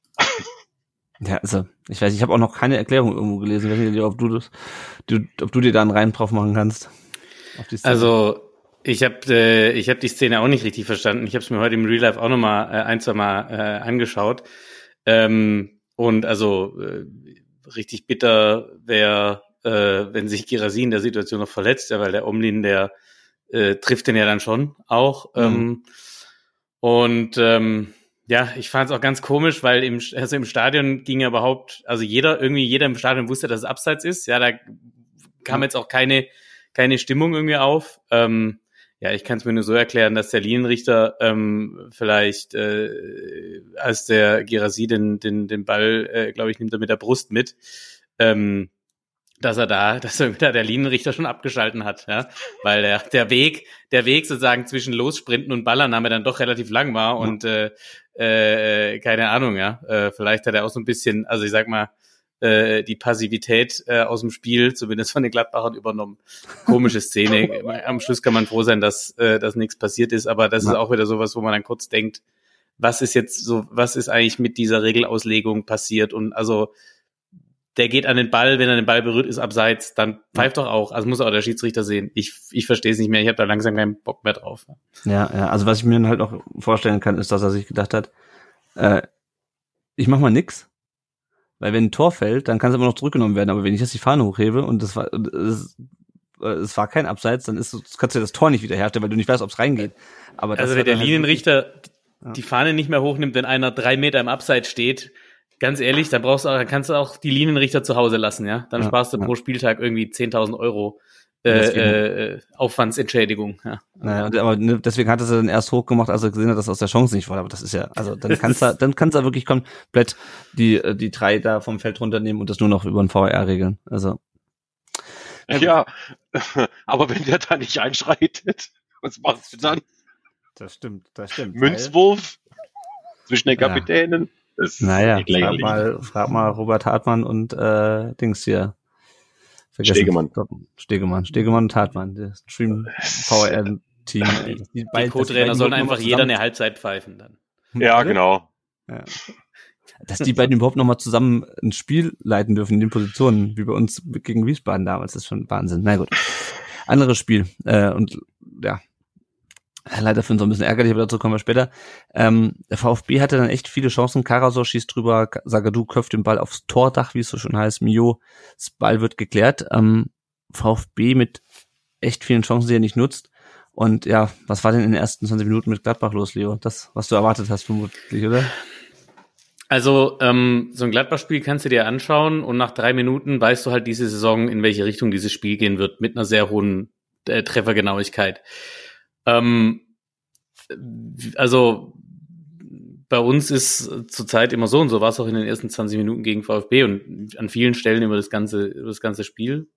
Wer den Ball hat, ist bei uns der Depp ähm, weil wir halt äh, anscheinend eine Ballbesitzmannschaft sind, wobei ich immer noch nicht weiß, was es heißen soll, weil also ich finde halt eher, wir sind, wenn dann eher eine Konto, eine Kontermannschaft, ähm, die ähm, ne, zum Beispiel auch in der elf Minute spielt der Weigel einen, einen guten langen Ball auf die Außen auf den Gumu, der geht dann in die Mitte, spielt dann auch scharf rein, dann ist aber die Mannschaft wieder zu passiv, ja, da laufen drei mit rein von uns und aber halt alle auch so mit angezogener Handbremse. Mhm. Ähm, äh, also ein bisschen wie hier bei mir im, im Altherrentraining, ja, äh, so keiner will sich, keiner will sich wehtun, ja, deshalb geht man jetzt nicht da dahin, wo der Ball hinkommt. Ähm, und äh, ja, also der, der Roland Wirkus, äh, äh unser äh, Geschäftsführer Sport, äh, hat ja auch schon öfter mal gesagt, äh, dass man die Null verteidigen muss, dann kann man auch nicht verlieren. Das ist ja prinzipiell ganz gut, nur wenn man eben ähm, quasi statt abwartend äh, passiv spielt, da gibt's halt einfach noch einen Unterschied ähm, dazwischen. Und das äh, zeigt die Mannschaft die Saison einfach zu oft ähm, ideenlos ähm, mit dem Ball. Und wenn dann einer eine Idee hat, dann ist er meistens schlecht ausgeführt und das führt halt zu unfassbar vielen Ballverlusten. Ich habe gesehen, wir haben 81 ähm, lange Bälle gespielt in diesem ähm, Spiel und sieben Kopfballduelle gewonnen. Ja, also mhm. ganz ehrlich, dann kannst du den Ball auch ins Ausspielen. Das äh, hast du vielleicht mehr davon, dir den dann beim Einwurf wieder zurückzuholen. Naja, es klingt ein bisschen wie der VfB unter Labadia. Versuchen irgendwie defensive Stabilität hinzukriegen, es aber dann irgendwie doch nicht schaffen, regelmäßig und nach vorne keine Ideen haben. Also das haben wir eigentlich schon geschafft, jetzt in der Rückrunde, bis auf wenige Ausnahmen, def defensiv gefühlt viel stabiler zu sehen, sta äh, viel stabiler zu stehen als letztes Jahr aber an und für sich ist es halt auch unbefriedigend. Ja, also wenn man das mit rausnimmt aus einer Saison, dass man ein bisschen stabiler steht defensiv und dann halt 2-1 verliert statt 4-1, dann hast du auch nichts gekonnt. Ja, ja. Ja, dann kommen wir schon in die, in die 22. Minute. Kuriose Szene. Äh, Mio geht auf rechts durch, spielt den Ball nach innen auf Anton, bekommt ihn zurück, spielt wieder auf Anton, der leitet in die Mitte und in der Mitte steht äh, natürlich, wer sonst als äh, Serhu Girassi und äh, ich glaube, wir haben lange kein Hackentor mehr gemacht, Janik, oder? Ja, das, das dürfte schon ein paar Jahre her sein. Ich habe auch überlegt, dass. Aber es war geil. Ich finde, es hat, ja. also, es hat so Freude gemacht, oder? Ja, absolut. Also Auf jeden Fall. Tore also, sind ich habe Stadion nicht gesehen, genau wie er reinging, aber er ging rein. Er ging rein, genau. Frage, und dann dachten wir, okay, Mist, jetzt äh, nimmt das doch zurück. Das war der erste von mehreren VR-Einsätzen. Und letzten Endes stellte sich dann heraus, weil irgendwer schrieb dann schon direkt irgendwie auf WhatsApp, ja, war, war halt abseits äh, von Mio. Und letzten Endes stellte sich heraus, dass der Ball nicht von ähm, anscheinend, oder sich der Schiedsrichter nicht von Anton zurück zu Mio wieder kam, sondern von, ich glaube, Jonas Hofmann war noch in der, in der Szene beteiligt. Ich habe es mir jetzt nicht nochmal en Detail angeschaut. Ich weiß nicht, Leo, wie, wie, wie hast du die Szene gesehen? Ähm, ich glaube, Neuhaus war da mit äh, beteiligt. Aber ja, ähm, ich habe, also für mich fängt es schon einen Tick vorher an und zwar sind wir im Angriff, wissen wir dann nicht so recht, was wir mit dem Ball in der Hälfte des Gegners anstellen sollen. Dann nimmt der Neuhaus den Ball, geht auf äh, halb links ähm, in Tempo-Dribbling gegen vier Stuttgarter plus noch einen eigenen Mann, der ihm da entgegenkommt, der den Raum zusätzlich nochmal eng macht, bleibt dann hängen. Zehn Minuten später sehr guter äh, Tempo-Gegenstoß, hat man früher gesagt, äh, vom, vom VfB. Ja, zehn Sekunden später schießt Mio aufs Tor, hat meiner Meinung nach damit die erste richtig, richtige Chance des Spiels auch. Ja, der Omlin ähm, fischt den gut. Ähm, und dann kommt der, der Eckball ähm, und dann kommt der Einwurf und da geht dann dieses, dieses, äh, dieses 1-0 los. Und ähm, das erste, was mir dann auffällt, dass der Hofmann, der ähm, eine sehr gute äh, äh, sag ich mal, die ersten zwei Drittel der Saison eigentlich sehr gut gespielt hat. Er ist seit ein paar Wochen total von der Rolle. Ähm, weiß nicht, woran das liegt, ähm, aber der verteidigt den Mio nach dem Einwurf auch unfassbar schlecht, meiner Meinung nach. Ähm, äh, geht seit Wochen schon nicht mehr so richtig da in die Zweikämpfe. Ähm, und ja, deshalb am Schluss ist auch völlig scheißegal, von wem der Ball kommt. Ähm, also da wird, hänge ich mich als, als, als Gladbacher gar nicht dran auf. Mhm. Ähm, da stehen dann auch neun Gladbacher im Strafraum. Ähm, dann ist da äh, der, der Anton im Rückraum völlig frei, kriegt den Ball. Ähm, und als er schießt, stehen da immer noch vier Gladbacher plus Torwart vorm Tor und das Ding rutscht trotzdem durch. Ja? Mhm. Also das ist halt, ähm, ja, äh, ich glaube, das ist halt ein Tor, das musst du schießen, wenn du da hinten drin stehst und versuchst rauszukommen, ja, einfach mit Gewalt, ähm, äh, so ein bisschen, ähm, aber absolut, auch zu dem Zeitpunkt absolut verdient für den VfB, da mhm. das 1-0 zu machen. Ja, also wie gesagt, ich habe mir nicht nochmal genau angeschaut, wer jetzt wirklich mit der Fußballsaison war. Auf Twitter gehen die Meinungen natürlich je nach Vereinsbrille weit auseinander. Äh, für einen war es klar, der Gladbacher, für einen war es klar, der, der, der Stuttgarter. Aber ich denke auch, also unterm Strich ähm, kann man sich, glaube ich, aus Gladbacher Sicht nicht über das, nicht über die Führung für den VfB beschweren. Und aus Stuttgarter Sicht war es, glaube ich, nach den Chancen, die auch davor und auch danach kommen, ähm, durchaus verdient, oder Janik? Ja, absolut. Also ich habe es mir vorhin tatsächlich nochmal angeguckt in dieser super, super Zoom-Ansicht, aber ich kann es tatsächlich nicht sagen. Also das war ja auch der Grund, wurde ja dann, glaube ich, zwei Minuten dreißig oder zwei Minuten vierzig geprüft. Das war ja dann auch wieder so eine Szene im Stadion, wo du dir denkst, oh, aber nee, schwierig. Also da bin ich ganz bei dir. Die Gladbacher können sich nicht beschweren, dass, dass dass es da einfach dann auch 1-0 für den VfB steht. Und auf der anderen Seite haben wir dann vielleicht auch ein bisschen Glück. Wir hätten uns jetzt auch nicht beschweren können, wenn der Treffer aberkannt worden wäre, weil man es eben so sieht. Ich glaube, das ist so eine 50-50-Entscheidung und mhm. im Zweifel dann eben auch für den Angeklagten, wie man so schön sagt. Also ja, ist also okay. Also früher gab es das doch mal, oder? So im, ja. im, Zweifel für den Stürmer. Ja? Zweifel für den ähm, Stürmer, ja. Genau. Also falls es die Regelung noch überlebt hat in unser modernes Fußballzeitalter, dann war das vielleicht genau diese Regelauslegung, aber der Lennart schüttelt ja schon den nee, Kopf. Nee, nee, also nachdem was letzte Woche mit dem, war das letzte Woche mit dem halben Zentimeter Abseits? Schon wieder vergessen. Ja, ja, ich glaube. Ähm, nach der, nach der Nummer, ähm, ja. Ja glaube ich nicht mehr dran, dass es noch, dass die, dass die Regel noch gilt. Ja, es ging dann weiter. Ähm, die Borussia weiterhin fand ich bis zu, bis äh, also in der ersten halben Stunde relativ harmlos. Der VfB, also was mir auch aufgefallen ist, unglaublich viele ungenaue Pässe, Stockfehler. Also ich meine, ich will mich nicht beschweren bei einer einzelnen Führung, aber man hat halt das Gefühl, okay, Gladbach hat halt schon noch jemanden wie Player da vorne drinne, der halt, äh, der in der 33 Minute Fabi Pretlo auf die, auf die Probe gestellt hat. Ähm, und da war mir eine 1-0-Führung gegen Gladbach, äh, die zwar, wie wir schon gesagt haben, ähm, insgesamt nicht so gut waren, aber trotzdem immer noch qualitativ hochwertige Einzelspieler haben, die dann trotzdem nochmal einen reindrücken können, äh, wenn, du, wenn du nicht aufpasst. Und deswegen war mir das ehrlich gesagt ein bisschen zu viel. Und es hat mich ein bisschen genervt, dass der VfB dann so ein bisschen behäbig wurde, ein bisschen nachlässig auch in den ähm, ähm, im, im Passspiel und dann äh, die Borussia wieder so ein bisschen hat kommen lassen. Aber Stefan, wenn wir mal auf diese Parade von, von Bretlo gegen Player blicken, ähm, wie, wie macht sich Bretlo deiner Meinung nach mittlerweile? Also, dass wir, ähm, dass wir keinen Kobel mehr haben, dürfte hinlänglich bekannt sein. Ähm, ich glaube, also ich habe die, die, die, in der letzten Saison fand ich, hatte der Bretlo im Pokal gespielt und ich meine auch in der Liga ein, zwei Mal. Mhm. Korrigiert mich nicht der falsche also Pokal auf jeden Fall Liga. Kann sein, dass du das Dings mal. Ähm, ja, irgendwie mal, ja, mal verletzt Anfang, oder irgendwas, ja.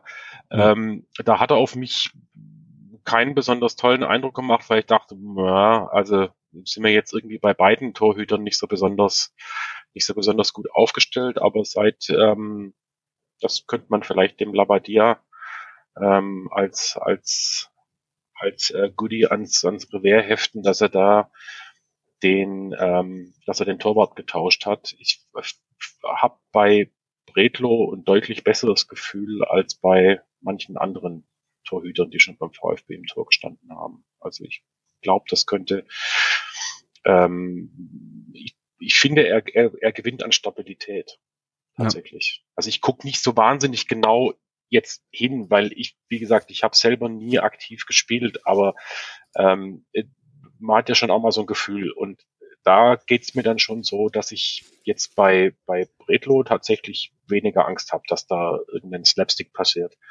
als ich das zum Beispiel bei Müller hätte, so leid mir das tut, ja, weil ich finde den, finde den Müller einen guten, guten Typen, aber glaube es, entweder reicht's nicht oder äh, es funktioniert bei uns nicht. Aber ich halte das für eine gute Sache, dass der Bredel am Tor steht.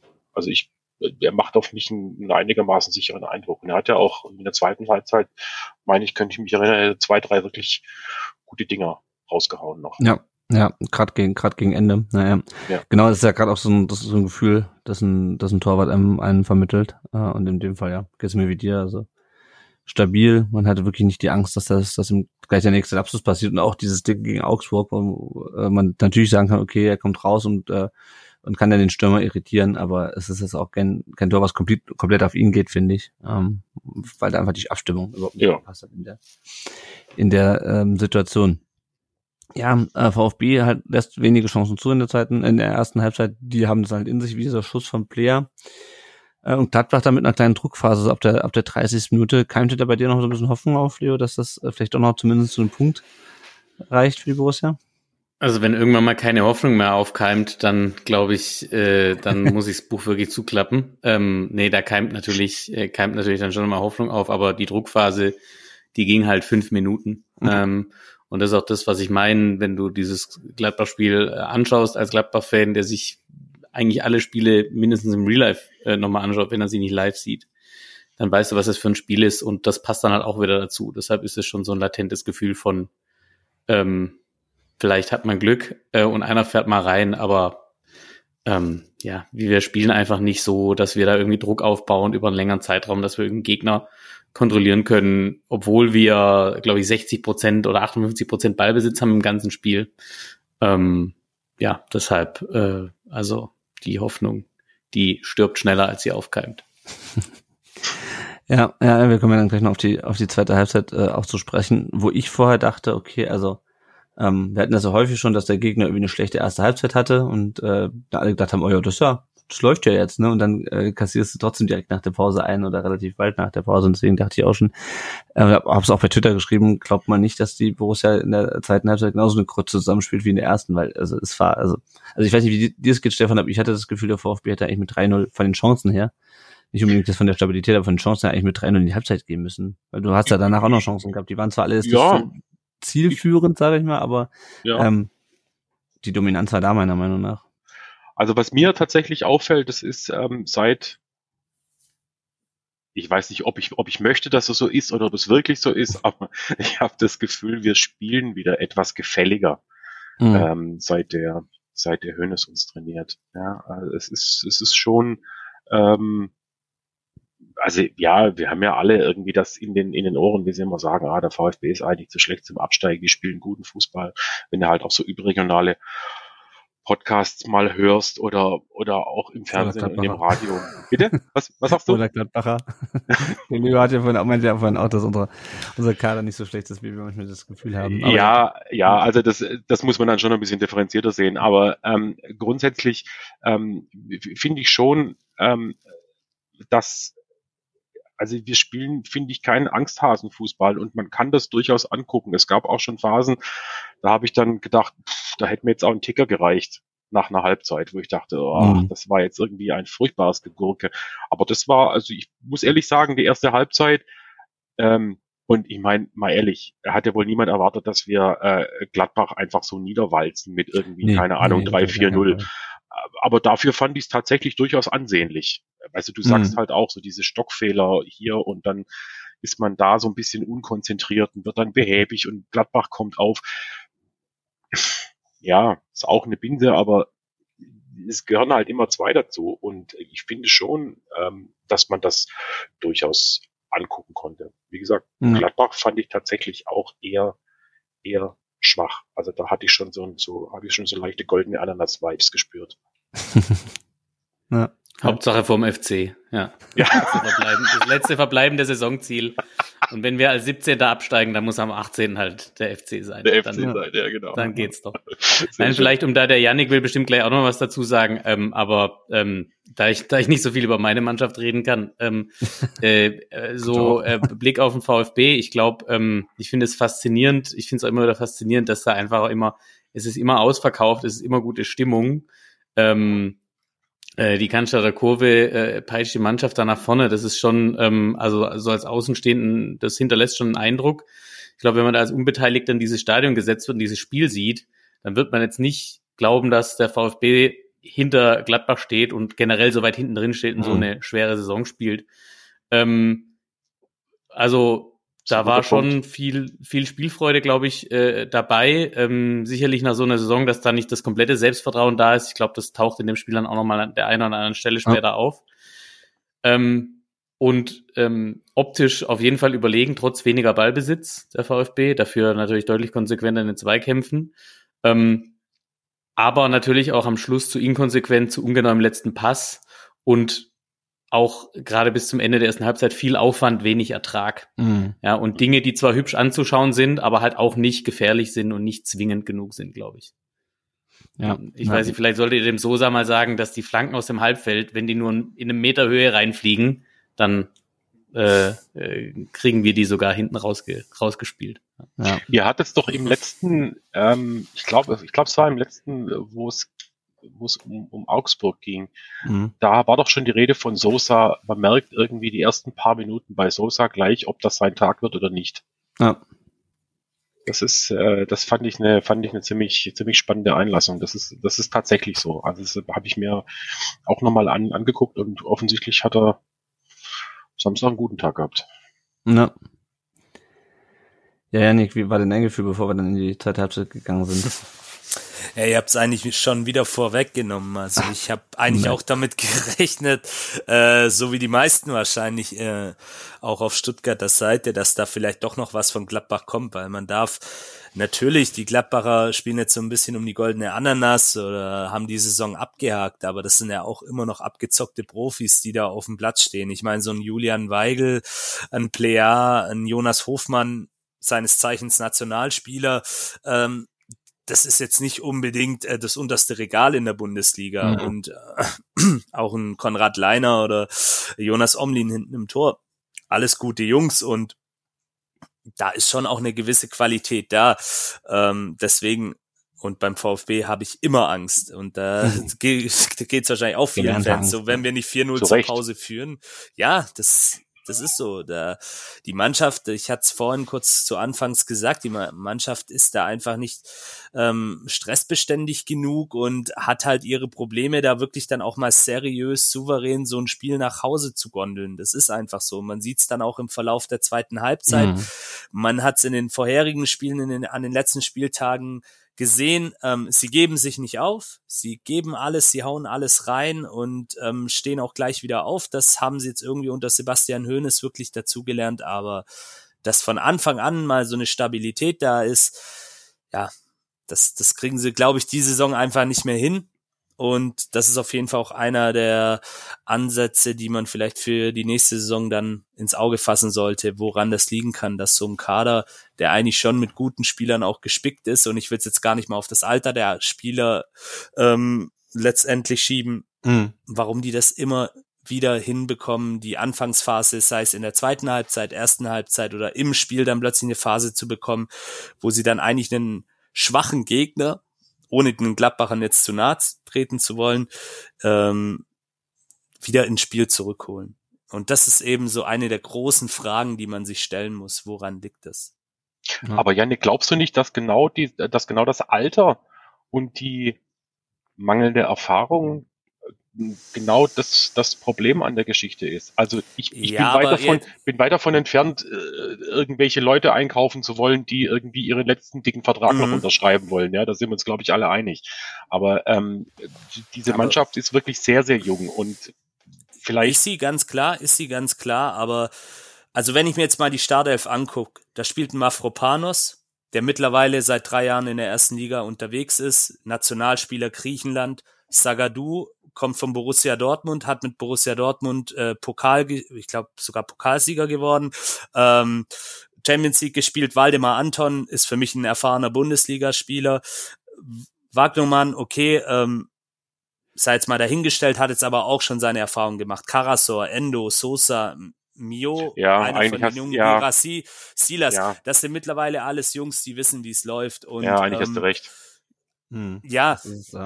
Weißt du, das ist so dieses Gefühl immer noch. Weißt du, das ist dieses Gefühl absolut, von vor absolut. zwei Jahren, das sind doch unsere, unsere Jungs, unsere, unsere, sind, unsere, sind unsere Babys, ja, ja, alles ja, ja. gut. Äh, jetzt werden sie langsam groß. Nein, also das, die werden das, so schnell das, groß. Genau.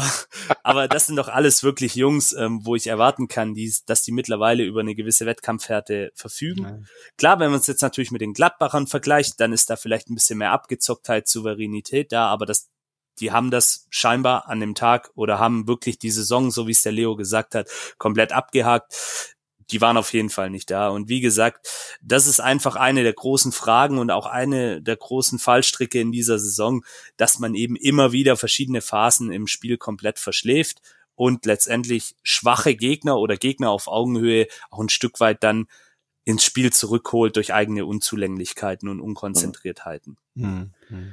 Ich habe aber auch so ein bisschen das Gefühl, wenn ich das ganz kurz ja. ähm, dazu sagen darf, ähm, was, was Stefan gesagt hat, ähm, also klar, ne, Yannick, äh, hast das hast das gut aufgezählt. Ich glaube aber, dass zum Beispiel dem VfB so jemand wie so ein Player vorne drin sicherlich gut tun würde. Ja, oder so ein Stindel vor fünf Jahren oder vor vier Jahren. Nehme ich, oh, Stindel, ähm, sofort, Stindel, ja. ich ganz, ganz, aber, aber ganz gefährlicher Name bei uns. Habe ich, hab ja, ich, hab ich gelernt. Ich habe nichts gegen ihn, aber irgendwie ist das, das ist Ja, der hat sich in ein paar Stadien schon nicht unbedingt den besten Namen gemacht, aber ähm, nee, aber so vom Spielertyp, ja, weil das sind schon, das, also ja. so jemand fehlt, glaube ich, beim beim VfB, mhm. gerade in der Offensive schon, weil Yannick, du hast halt die Leute, die du aufgezählt hast, die spielen eigentlich auch meistens alle in der eigenen Hälfte eher, ne? Also. Naja. Absolut, absolut. Also dass es da uns auch an solchen Spielertypen fehlt, ganz klar. Aber ähm, dieses, diese Argumentation mit dem Alter, ja, wir haben, ich glaube, immer noch die jüngste Mannschaft. Das finde ich immer ein bisschen zu einfach. Kader. Auch. Oder den ja, jüngsten also, Kader, genau. Wir haben halt ein Durchschnittsalter, ich habe gerade mal geschaut, von 25,6 Jahren. Also ähm, Ne, das ja. ist dann klar, da hast du immer noch ein paar Junge dabei, aber irgendwo also, müssen die 25 auch äh, auf der anderen Seite richtig, herkommen, damit richtig, auf genau. Also ja. wie gesagt, ähm, das ist mir dann auch ein bisschen zu wenig und dass eben ein Girassi auch der einzige Spieler bei uns ist, der so ein Stück weit über Torgefahr verfügt oder oder ansatzweise dann auch den Gegner ins Straucheln bringt, das ist halt auch natürlich, da müssten wir jetzt wieder zurückgehen zur Kaderzusammenstellung. Die ist nicht optimal gelaufen, ganz klar. Also so ein Player nehme ich sofort ungesehen. Den hole ich in Gladbach ab und fahre nach Cannstatt. Ich sage Rollo Wirkus Bescheid, dass ihr Interesse habt. ja. Für unseren Umbruch. Ich würde gerade sagen, aber Player kannst du aber halt aber auch nicht mit zehn Jahren äh, Abstiegskampf bezahlen. Das äh, gehört natürlich auch zur Wahrheit. Ne? Also, äh, ja. Ähm, also was, was, was ich halt so krass finde bei der Mannschaft, äh, ist, ist diese, diese Emotionalität. Das verläuft immer in so Wellenform. Ja, also wenn, wenn es denn jetzt mal läuft, ja, jetzt haben wir, das sind jetzt das vierte, das ist das vierte äh, Spiel ohne Niederlage in Folge, das fünfte Pflichtspiel, ja dann funktionieren so Dinger plötzlich, dann, dann gewinnst du auch plötzlich noch ein Spiel, ja, oder spielst du einigermaßen gut, ja, aber wenn es halt nicht läuft, dann zieht sich die Mannschaft halt komplett runter. Ich habe ich glaube, morgen erscheint heute, was haben wir heute Montag? Heute ist ein ähm, im äh, Interview mit Fabi Preto im, im Kicker erschienen, der hat das neulich schon bei den Stuttgarter Nachrichten gesagt, es gab halt eine Phase, äh, sagt er, da hätten wollten manche einen Spieler den Ball nicht haben, ja, weil die einfach Schiss haben, ja? und das zieht das zieht halt so die komplette Mannschaft runter, und dann kommst du halt in so Negativstrudel und das ist glaube ich diese diese Widerstandsfähigkeit, dass du nicht immer diese Wellentäler und diese ne, Berg- und Wellentäler irgendwie kommst, sondern da mal so ein bisschen so, so eine durchschnittliche Stabilität hast ähm, und dich nicht nur immer von so, von so von so Wellen auch tragen lässt oder halt runterziehen lässt. Das ist, glaube ich, das, wo, wo, woran wir in Zukunft arbeiten müssen. Ähm, ja, weil am Ende klappt das dann irgendwie, ja, dann holst du in die Bayern noch einen Punkt, gewinnst gegen Köln und überfährst die quasi chancenmäßig.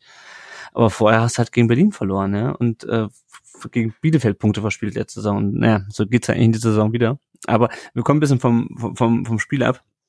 Es ging ja los, also äh, Weigel hatte in der ersten Halbzeit noch eine gelbe Karte. Äh, der Vollständigkeit halber, es ging dann weiter. Ähm, Gladbach mit der ersten Halbchance und dann musste in der 56. Minute Serhu Girassi, über den wir gerade noch gesprochen haben, als einzig äh, torgefährlichen äh, VfB-Spieler ausgewechselt werden. Äh, ich habe es mir jetzt nicht nochmal angeschaut im Real Life, weil ich habe es im Stadion gesehen, das äh, reichte mir dann an, an, an Nervenkitzel. Ich habe die Szene jetzt nicht gesehen, was ich aber jetzt gehört habe, ist, dass äh, der äh, Herr Stindl, auch wenn er ein Badenser ist und jetzt wieder zurück nach Baden geht, ähm, ist wohl nicht absichtlich auf den Herrn Gerassi äh, abgesehen hatte, sondern das Versehen, weil man sieht ja dann auch, wie er dann danach noch bei Gerassi bleibt und äh, sich da um sein Wohlergehen sorgt. Ähm, Genau, Gerassi. Also ich weiß nicht, ob ihr zu der Szene noch was sagen wollt. Das ist, glaube ich, einfach dumm gelaufen. Oder ich habe das, wie gesagt, dumm gelaufen, ja. Gesehen. Keine Absicht von Stindl. Nein. Ne. Ähm, genau, und dann kam äh, Thomas rein und ich dachte so, um Himmels Willen, wir führen nur 1-0. Äh, hoffentlich geht das gut, jetzt ohne den, unseren, unseren besten Stürmer. Weiß man denn inzwischen, hm? weiß man denn inzwischen, was rausgekommen ist? Das Bei Gerassi? So, ja. ja. Äh, also ich habe vorhin gelesen ähm, bei den Stuttgarter Nachrichten, dass er wohl einen Riss überm Augenlid Ach, hat. Also äh, eine ziemlich schmerzhafte Geschichte. Ich habe dann auch mit einem guten Freund gesprochen, der ähm, als Physiotherapeut, nein, nicht der Steffen, ein anderer, mein eigener Physiotherapeut. Wie, es gibt nur einen zweiten Physiotherapeuten. Ja, ja, ja, ja genau. Und ähm, der hat mir halt gesagt, ja, das ist natürlich auch eine, eine böse Verletzung, ganz klar. Und ähm, es wird jetzt wohl darauf ankommen, stand auch bei den Stuttgarter Nachrichten, ob die ganze Geschichte, äh, ich glaube, Mafropanos hatte so eine ähnliche Verletzung mhm. in dieser Saison, ob das jetzt wirklich anschwillt und er dann quasi auch Probleme hat beim Sehen oder letztendlich ähm, das anderweitig dann von alleine abschwillt, die ganze Geschichte. Also ich war dann froh, dass ich, äh, wir können ja vorgreifen, dass ich ihn dann beim Feiern in der Cannstatter Kurve gesehen habe. Ähm, das hat mich dann sehr, sehr beruhigt und auch beim Torjubel dann bei Kulibali. Also er musste nicht ins Krankenhaus. Ich dachte erst wirklich, oh je, Gehirnerschütterung. Mhm. Mhm. Jetzt auch nicht nur im Hinblick auf das, auf das ähm, anstehende Spiel gegen die Eintracht. Ähm, da geht's ja auch um den Menschen Serhu Gerassi. Das darf man ja auch nicht vergessen. Sehr ja. schmerzhafte Geschichte und diese Kopfgeschichten sowieso im Fußball ein eigenes Thema. Da könnte man eine Sondersendung draus machen. Nee, also es, er hat wohl heute auch schon leicht mittrainiert. Also ein paar Grundeinheiten konnte er mitmachen und man wartet jetzt einfach die nächsten Tage ab. Ich meine, so viele sind es ja nicht mehr. Ja. Ähm, aber ja, also da, es sieht einigermaßen gut aus, aber warten wir ab. Also ich glaube, Gerassi wäre selbst mit einer Augenklappe und nur einem Auge, äh, durch das er sehen kann, in dem Moment äh, noch unser torgefährlichster Stürmer. Und wenn er die letzten fünf Minuten reinkommt, nee, muss man natürlich jetzt abwarten, nee, also, wie es entwickelt. Ganz ehrlich, sollte das auch über die Kaderplanung aus. sollte das, äh, sollte das in Richtung der Einäugige Äugige unter den, ah ja, okay, verstehe. Ja, ja, ja, ja. ähm, ja. Aber also klar, also ich meine, wenn er jetzt ähm, wenn er jetzt am Mittwoch nicht spielen kann, er dafür dann am, am Samstag gegen Union äh, wieder wieder einsatzfähig ist mit seinem gegen Auge. Hertha, äh, gegen Hertha, äh, gegen Hertha. Ach oh, ja, gut. Gott sei Dank gegen Hertha und nicht gegen Union. Äh, genau, also Noch so eine Mannschaft, für die es um nichts mehr geht. In Berlin auf jeden Fall. Ähm, Welche? Leo? Entschuldige, Lennart. Hertha. Hertha, also ich will jetzt ja nicht vorgreifen, aber die sind weg, oder? Also, glaube ich. Gefühlt ja, aber. Also, ja. Ich weiß nicht. Kommen wir nachher dazu in der ja, Analyse. Ja, okay. Kommen wir gleich noch drauf. Genau, also wie gesagt, dass mir auch lieber am Sonntag spielt ähm, und äh, dann äh, halt nicht am Mittwoch. Aber gut, schauen wir mal, wie es sich entwickelt. Äh, dann gab's eine ja, wie gesagt, es ging eigentlich so weiter. Gladbach irgendwie drängt leicht, aber kommt auch nicht so richtig gefährlich vors Tor. Der VfB verteidigt äh, eigentlich ziemlich gut. Da gab es in der 61. Minute noch Gelb für Leiner. Äh, VfB verlegt sich dann so ein bisschen aufs Kontern äh, aber auch da will der Ball nicht ins Tor. Silas sch schießt äh, Elvedi an, Thomas scheitert dann Omlin in der 64. Minute, also eigentlich ganz gute Chancen, auch Konterchancen dann, aber der VfB macht nicht so richtig viel draus. Ähm, und ja, Janik, hattest du das Gefühl, das geht noch schief, dann so 70. Minute? Äh, ja, ja, natürlich. Das Gefühl hatte ich ähm, die ganze Zeit über, weil eben wieder sehr viel Wucher äh, getrieben wurde, jetzt nicht nur mit Chancen im direkten Sinne, sondern auch, ich sag mal, gute Momente verpasst worden sind, äh, schlampige Pässe, hm. Äh, komisches Zweikampfverhalten auch zum Teil, wo ich mich dann auch frage, hey Leute, was ist los? Ihr habt hier wirklich einen Gegner, der schlagbar ist. Ähm, die Fans peitschen euch an und was wollt ihr denn noch mehr? Also die drei Punkte liegen auf dem Silbertablett. Ihr müsst eigentlich nur zugreifen, ja, ohne jetzt arrogant klingen zu wollen. Aber das ja. ist, das war einfach so die Gemengelage und. Wenn ich da ganz kurz ja. anhaken darf, ich erinnere mich da an eine Situation mit Silas, ja, wo er irgendwie kann an den Ball verliert und sich dann einfach abdreht ja. und weggeht. Nicht, die, tatsächlich, ja, ja, genau. Die Szene habe ich auch vor Augen. Ich weiß gerade nicht mehr, gegen welchen Gladbacher das war. Ich weiß, das war nur an der Außenlinie. Und ich denke ich schreie noch so, was, ja. sieh das, was ist los? Also, was soll das? Ja, das ist dann genau eben diese, das sind diese Momente, äh, ah. nicht nur bei Silas, aber bei Silas beobachte ich das tatsächlich auch öfters mal, dass wenn er dann merkt, er kommt nicht weiter oder es ist eine ausweglose Situation, dass er dann die falsche Körpersprache auch hat. Ich schätze Silas sehr, ein unglaublich cooler, wichtiger, dynamisch, schneller Spieler, der auch mal so ein Spiel alleine entscheiden kann, wenn er in Topform ist. Aber das sind genau die Momente, wo ich ihn auch mal am liebsten schütteln würde und sagen würde, hey Junge, mach weiter. Und wenn du nicht mehr hinterher kommst, egal, zeig's den Leuten im Stadion. Wir sind im Abstiegskampf, da zählt jede kleine Geste, jede Grätsche. Und wenn genau. sie ins Leere geht, scheißegal renn hinterher, mach dich, mach dich schmutzig, mach, das weiße Trikot muss nachher richtig schlammgrün sein, das ist egal. ja, klingt jetzt alles ein bisschen populistisch, aber so ist es einfach. Das hat ja auch eine Wirkung dann letztendlich und Na, das beobachte ich halt leider auch sehr häufig beim VfB zurzeit. Ja, und Silas wurde in der 73. Minute auch ausgewechselt. Kulibali kam für ihn rein, äh, Führig für Mio, also beide Halbstürmer einmal getauscht. Äh, konntest du es nachvollziehen, Stefan, dass, äh, ja. dass Hönes dann die beiden runtergenommen und die anderen beiden draufgebracht hat? Ja, also ich habe, ähm, es ging ja dann gleich los irgendwie. Also gab es da gleich noch eine recht schöne Szene äh, mit dem äh, mit dem mit dem Chris Führig, wo er so über, man jetzt muss ich kurz über halb rechts irgendwie reinkam Richtung Strafraum. Das war ganz ansehnlich. Mhm. Also wie gesagt, ich bin, wie gesagt, nicht so der Taktikexperte, aber ich, ich fand zumindest ähm, schön, dass er, ähm, dass der Hönes nicht irgendwie anfing, den Bus zu parken, sondern dass mhm. es quasi äh, schon auch, sag mal, einigermaßen ich sagen positionsgetreu, aber schon positionsähnlich dann gewechselt wurde. Ja. Das fand ich, fand ich ganz gut. Also, äh, wie gesagt, war ja auch nicht schlecht bis dahin. Genau. Also ich finde auch, es macht Sinn, da nochmal frische Luft reinzubringen. Ja, ja definitiv. Ja. Ja, und dann kommen wir die 78 Minuten und ich dachte eigentlich, naja, komm, also wie, wenn nicht durch einen Elfmeter wäre Gladbach hier nochmal in dieses Spiel zurückgekommen. Äh, also, ja, keine Ahnung. Es ist also Sagadu fand ich hat eigentlich ein gutes Spiel gemacht, viel rausgeköpft hinten. Ich meine, ne, schon mit der Körpergröße ist, dann, ist natürlich auch sein Spiel. Äh, aber dieses Handspiel, ich habe es ja natürlich im Stadion nicht in echt gesehen. Ich habe mir hinterher nochmal dann in der Zusammenfassung angeschaut und habe gesagt, um Himmels Willen, Junge,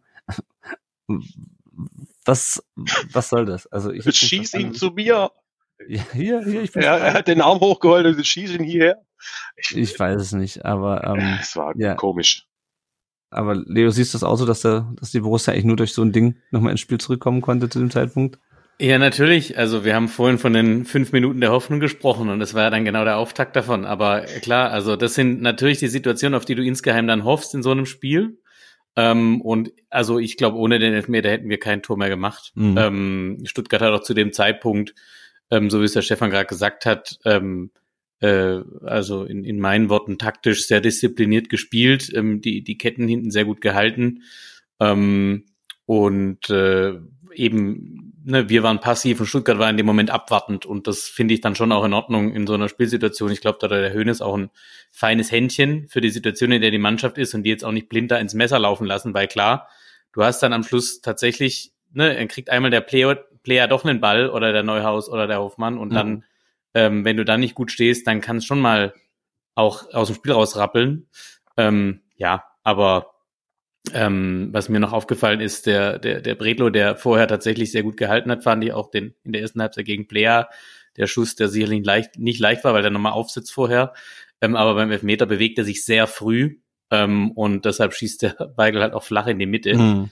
Also richtig abgezockt. Weigel auch einer der wenigen Lichtblicke für uns in dem Spiel.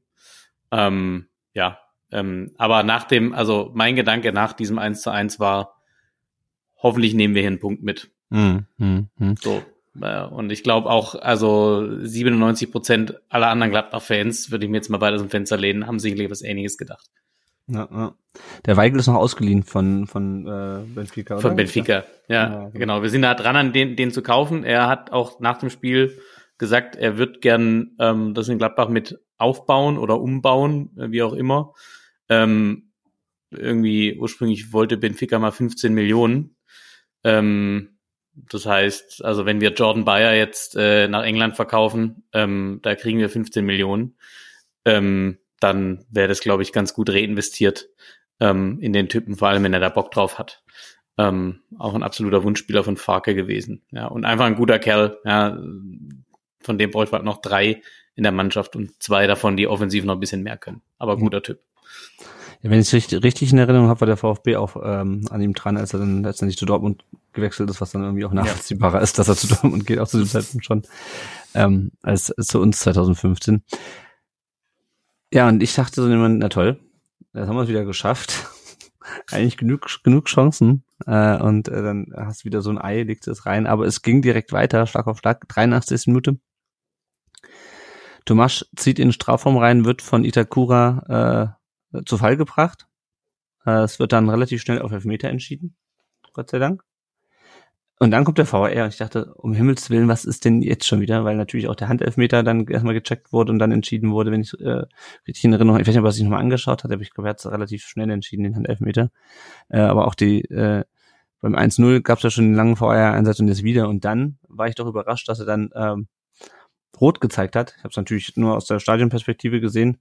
Yannick fand die rote Karte berechtigt und den, und den Elfmeter, wenn wir schon, wenn wir schon dabei sind. Also tatsächlich, äh, im Doppelpass wurde diese Szene heute auch besprochen. Ähm, und das war das Einzige, was ich heute so aus positiver Sicht mit, mitgenommen habe und auch gelernt habe im Doppelpass. Da gibt's wohl eine Regel im, im Werk äh, des, des, de, des Fußballs, sage ich jetzt mal. Und zwar geht es darum, wie das Foul dann letztendlich, da geht es auch um den Grundsatz der Doppelbestrafung. Ähm, also ich denke, dass es ein Foul war, da sind wir uns einig.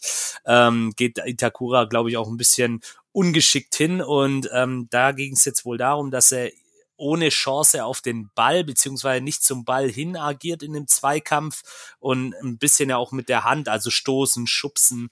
Und das wird dann eben aufgrund Vereitelung einer klaren Torchance, letzter Mann, wie man es auch immer nennen möchte, ähm, dann eben mit Rot wohl geahndet. Also hat Tobias Welz in dem Fall gemäß dem Regelwerk agiert.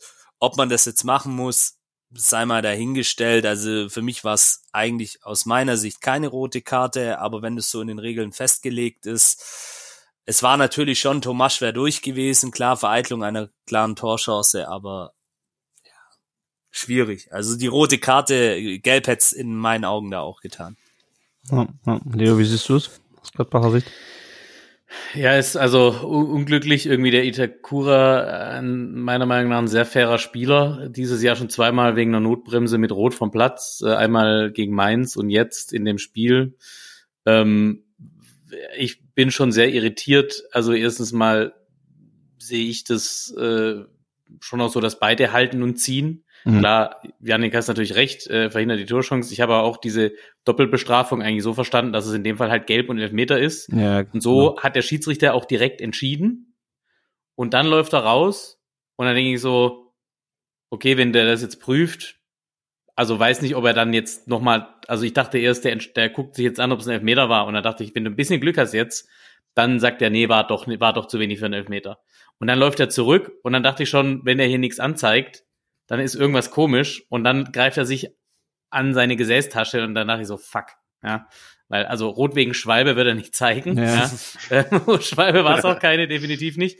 Und dann habe ich auch kurz, also da ich, also, ne, der, der Ausdruck hä, der fiel dann sehr oft in der folgenden Minute, weil ich es echt nicht verstanden habe. Und wie gesagt, ich bin da mittlerweile so ein bisschen müde, versuchen sowas zu verstehen, mhm. weil gefühlt wird's immer wieder irgendwie anders ausgelegt. Und ähm, ja, also ähm, den Elfmeter kannst du geben. Ähm, das ist sicherlich keine krasse Fehlentscheidung, ähm, aber die rote Karte verstehe ich nicht. Ja, also ich war, ich war ehrlich gesagt auch ein bisschen überrascht, weil das, ne, also das ja, er hat ihn ja nicht sozusagen mit gestreckten Beinen oder irgendwie, also ne, das ja, Lustige ist ja, was ich auch Tomasch hoch anrechne, dass er dann noch, noch weiter versucht, äh, das Tor zu machen. Ja, also, ja eben, ne? Also ich meine, klar, er, er fällt natürlich, aber er rappelt sich auf und gut, klar, dann ist er natürlich äh, so, so nah vor, vor Omni, dass er den, den Ball nicht mehr an dem, an dem vorbeibringt, aber ähm, das fand ich schon sich gut. mit der offenen Sohle von hinten äh, äh, runtergetreten, ja, er kommt noch zum Abschluss und so und also, ja. ja. Schwer nachvollziehbar, aber. Ja. Ja, und dann war die Frage, wer schießt das Ding? Gerassi draußen, Silas draußen, äh, aber es gibt ja noch Tangi Kulibali und ich habe schon um Himmels Willen, und ja, also schon als er so komisch anlief, habe ich gesagt, um Himmels Willen, äh, startete irgendwie mit in der Mitte, ging dann noch so ein Stück nach rechts und lief dann so eine Kurve wieder zum Ball, aber Stefan, so ich, ich, ich, gesehen, ich habe ich hab nur nur äh, Ticker gelesen, weil ich ähm, weil ich um um kurz vor fünf äh, mussten wir los auf den Geburtstag und dann äh, war halt irgendwie live. Ich habe sowieso nicht wahnsinnig viel gesehen, weil die Sky Server wieder nicht funktioniert haben. Aber äh, ich konnte zumindest hören, was was passiert ist und dann sind wir so gegen fünf sind wir hier los und dann habe ich das 1-1 auf der Uhr gesehen und dachte so, ach toll. Äh, und dann ähm, habe ich das, habe ich das 2-1 gesehen und dachte, ach guck, geht doch. Und dann habe ich den Ticker geguckt und also Kulibali, was? also ich habe jetzt heute auch noch mal beim beim Real Life gucken gedacht, ähm, der ist da schon ziemlich entschlossen hin. Also das der hat war, sich auch gleich den Ball geschnappt. Ja, also ja, das, das war so richtig so. So Jungs, geht weg, ich mach das jetzt. Der ja. Du überlegst, wie lange er noch warten muss dafür. Ja. Ne? Also, ne? Weil es war ja vor der Kurve und er hat sich gleich den Ball geschnappt und ähm, hat dann auch so ein bisschen noch mit ihm jongliert. Und äh, ja, also ich hatte tatsächlich den Eindruck, okay, Junge, du willst es wissen. Ein bisschen wie so ein Cowboy im Wilden Westen. Ja. ja? Und dann, Shootout, High Noon. und, und dann verlädt er da Jonas Omlin wirklich nach allen Regeln der Kunst. Macht er gut. So ja, also mir hat das total gut gefallen und, und irgendwie, ähm, ich habe am Anfang habe ich von dem Kulibali gedacht, ach, Harry und hier noch ein Übersteiger und da noch ein Schleifchen dran, äh, puh, aber das ist, der fängt an, mir immer besser zu gefallen. Ja, wäre ja. wär, wär schade, wenn er weg wäre. Ja, haben wir ja schon die, die ganze Zeit drüber, drüber diskutiert auch. Ne? Ja. Ähm, also gegen, gegen Dortmund getroffen, jetzt äh, gegen Gladbach schon wieder. Tor vorbereitet auch noch äh, gegen ähm, gegen in Dortmund gegen Augsburg, ich weiß gar nicht mehr. Ja, aber auf jeden Fall hat er einen Lauf auf jeden Fall gerade.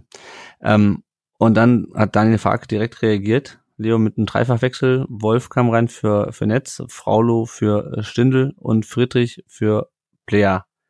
Was hatte das bei der Borussia für Auswirkungen? Volle Attacke nochmal oder? und was hätte es für Auswirkungen also, haben sollen? ja, ich, also, Fried, also den Friedrich, den haben wir schon gegen ähm, letzte Woche gegen Union reingebracht. Ähm, da spielt er dann vorne für äh, für Tyram im Zentrum. Ähm, so nach dem Motto, vielleicht gewinnen wir dann statt sieben Kopfballduelle nach langen Bällen zehn im Spiel. Ähm, aber der hat ja dann hinten äh, gespielt, glaube ich, ähm, Dreierkette äh, auf Dreierkette umgestellt. Ähm, ja, der Wechsel war dann aber auch viel zu spät. Äh, da hat auch der VfB dann schon mit Mann und Maus wirklich hinten verteidigt.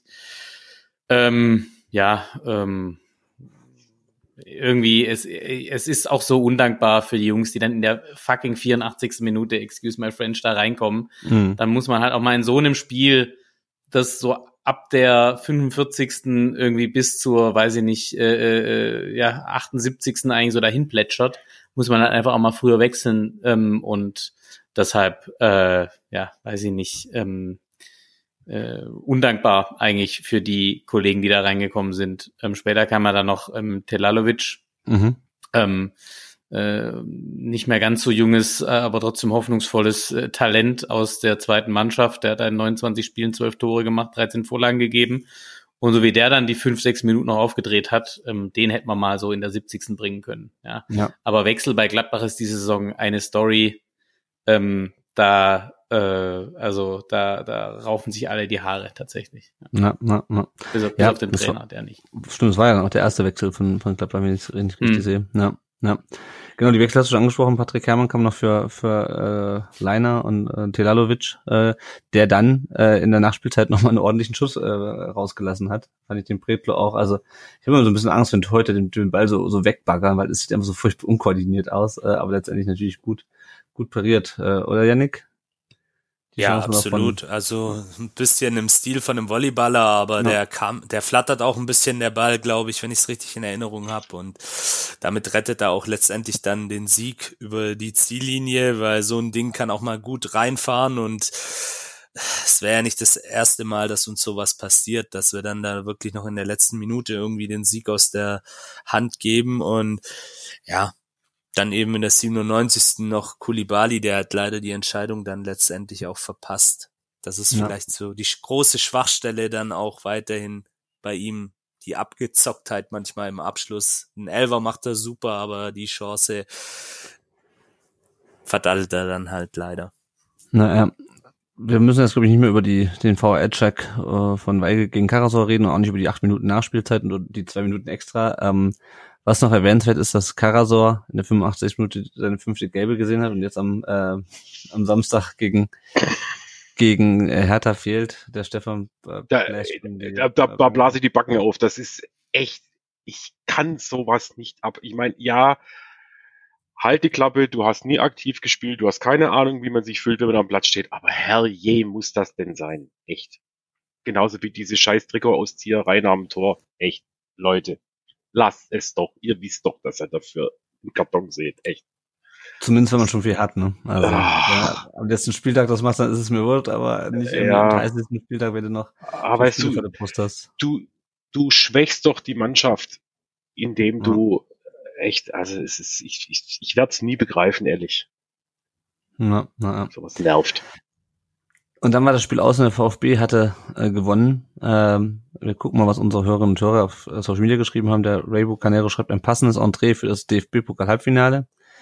Äh, am Mittwoch, darauf sprechen wir gleich. Ähm, der Ali Güler sagt, das war ein verdienter Dreier im Keller und langsam kommt man da unten raus. Es wird aber bis zum Schluss spannend sein. Das äh, sehen wir auch gleich noch. Ähm, Tanguy sollte man unbedingt halten mit seinem Tempo. Das Spiel ist optimal für uns gelaufen. Auch am Mittwoch traue ich es ihnen zu. Unter Bruno hätten wir keine Chance gegen Frankfurt. Wir leben den Verein, da ist, wir lieben den Verein, da ist es immer dramatisch. Der Thomas Gabler pflichtet ihm auf Facebook bei, sagt, der Wahnsinn wohnt in Stuttgart, Mercedesstraße. Für die Sabine war es befreiend. Der, auch der Erik äh, hatte Angst, dass der äh, Kulibali die entscheidenden ähm, äh, Nerven nicht hatte, hatte aber der Oliver Blau sagt Nervenkitzel pur. Und ähm, ja, ansonsten ähm, gibt es zum Spiel nicht so wahnsinnig äh, viel zu sagen. Es gab eine schöne Choreo vom Schwabensturm vorm Spiel. Er beeindruckend über die ganze über die ganze Kurve und ähm, ja, Janik, du hast glaube ich gerade noch ergänzt, einer von euch hat es gerade noch ergänzt. Ähm, mhm. Es gab dann nach dem Spiel wurde dann das äh, altbekannte, äh, ich glaube, das ist sogar noch von, ist das noch von 2007 das Banner? Also mir ist es ähm, zuerst 2013 aufgefallen, ich damals gegen Freiburg. 2013. Ja, ja, ich glaube auch. Ja, ja.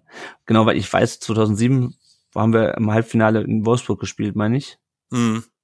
Äh, und da war das nicht dabei, aber ich weiß, dass es gegen, oder? Ach, ich weiß nicht, auf jeden Fall weiß Müssten ich, wir jetzt jemanden vom CC fragen vielleicht. Ja, ja, ja. ich weiß auf jeden Fall, dass 2013, äh, als es dann gegen Ende des, des Spiels gegen Freiburg, ja. des Halbfinales gegen Freiburg, wanderte dann dieses Banner durchs ähm, durchs Stadion. Und zwar das Ganze damals. Am darauffolgenden Spieltag, weil wir da gegen Freiburg gespielt haben, ist es dann zum Gästeblock gewandert, richtig, ja. Ja, ja, genau, ja, genau. Gut, auf jeden Fall, also das wurde wieder rausgeholt, der alte Lappen auch schon zehn Jahre alt mindestens, wenn nicht sogar ja. äh, 16. Ähm, und äh, Sosa äh, stand in der, stand auf dem Zaun. Ja. Wenn ich das richtig in Erinnerung habe, oder? Ja, genau, richtig. Also. Und hat angestimmt ja, hat so ein bisschen eine kleine Jubelarie ja. angestimmt. Ähm, ich will es jetzt nicht überbewerten, aber solche Szenen in Stuttgart lange, lange her. Ich kann mich nicht erinnern, wann zuletzt ein Spieler bei uns auf dem Zaun stand. Das ist wirklich pff, oh, bestimmt fünf, ja, acht, neun Jahre her. Ähm, mhm. Klammern wir jetzt mal die Szenen nach dem letzten Spieltag in der vergangenen Saison aus.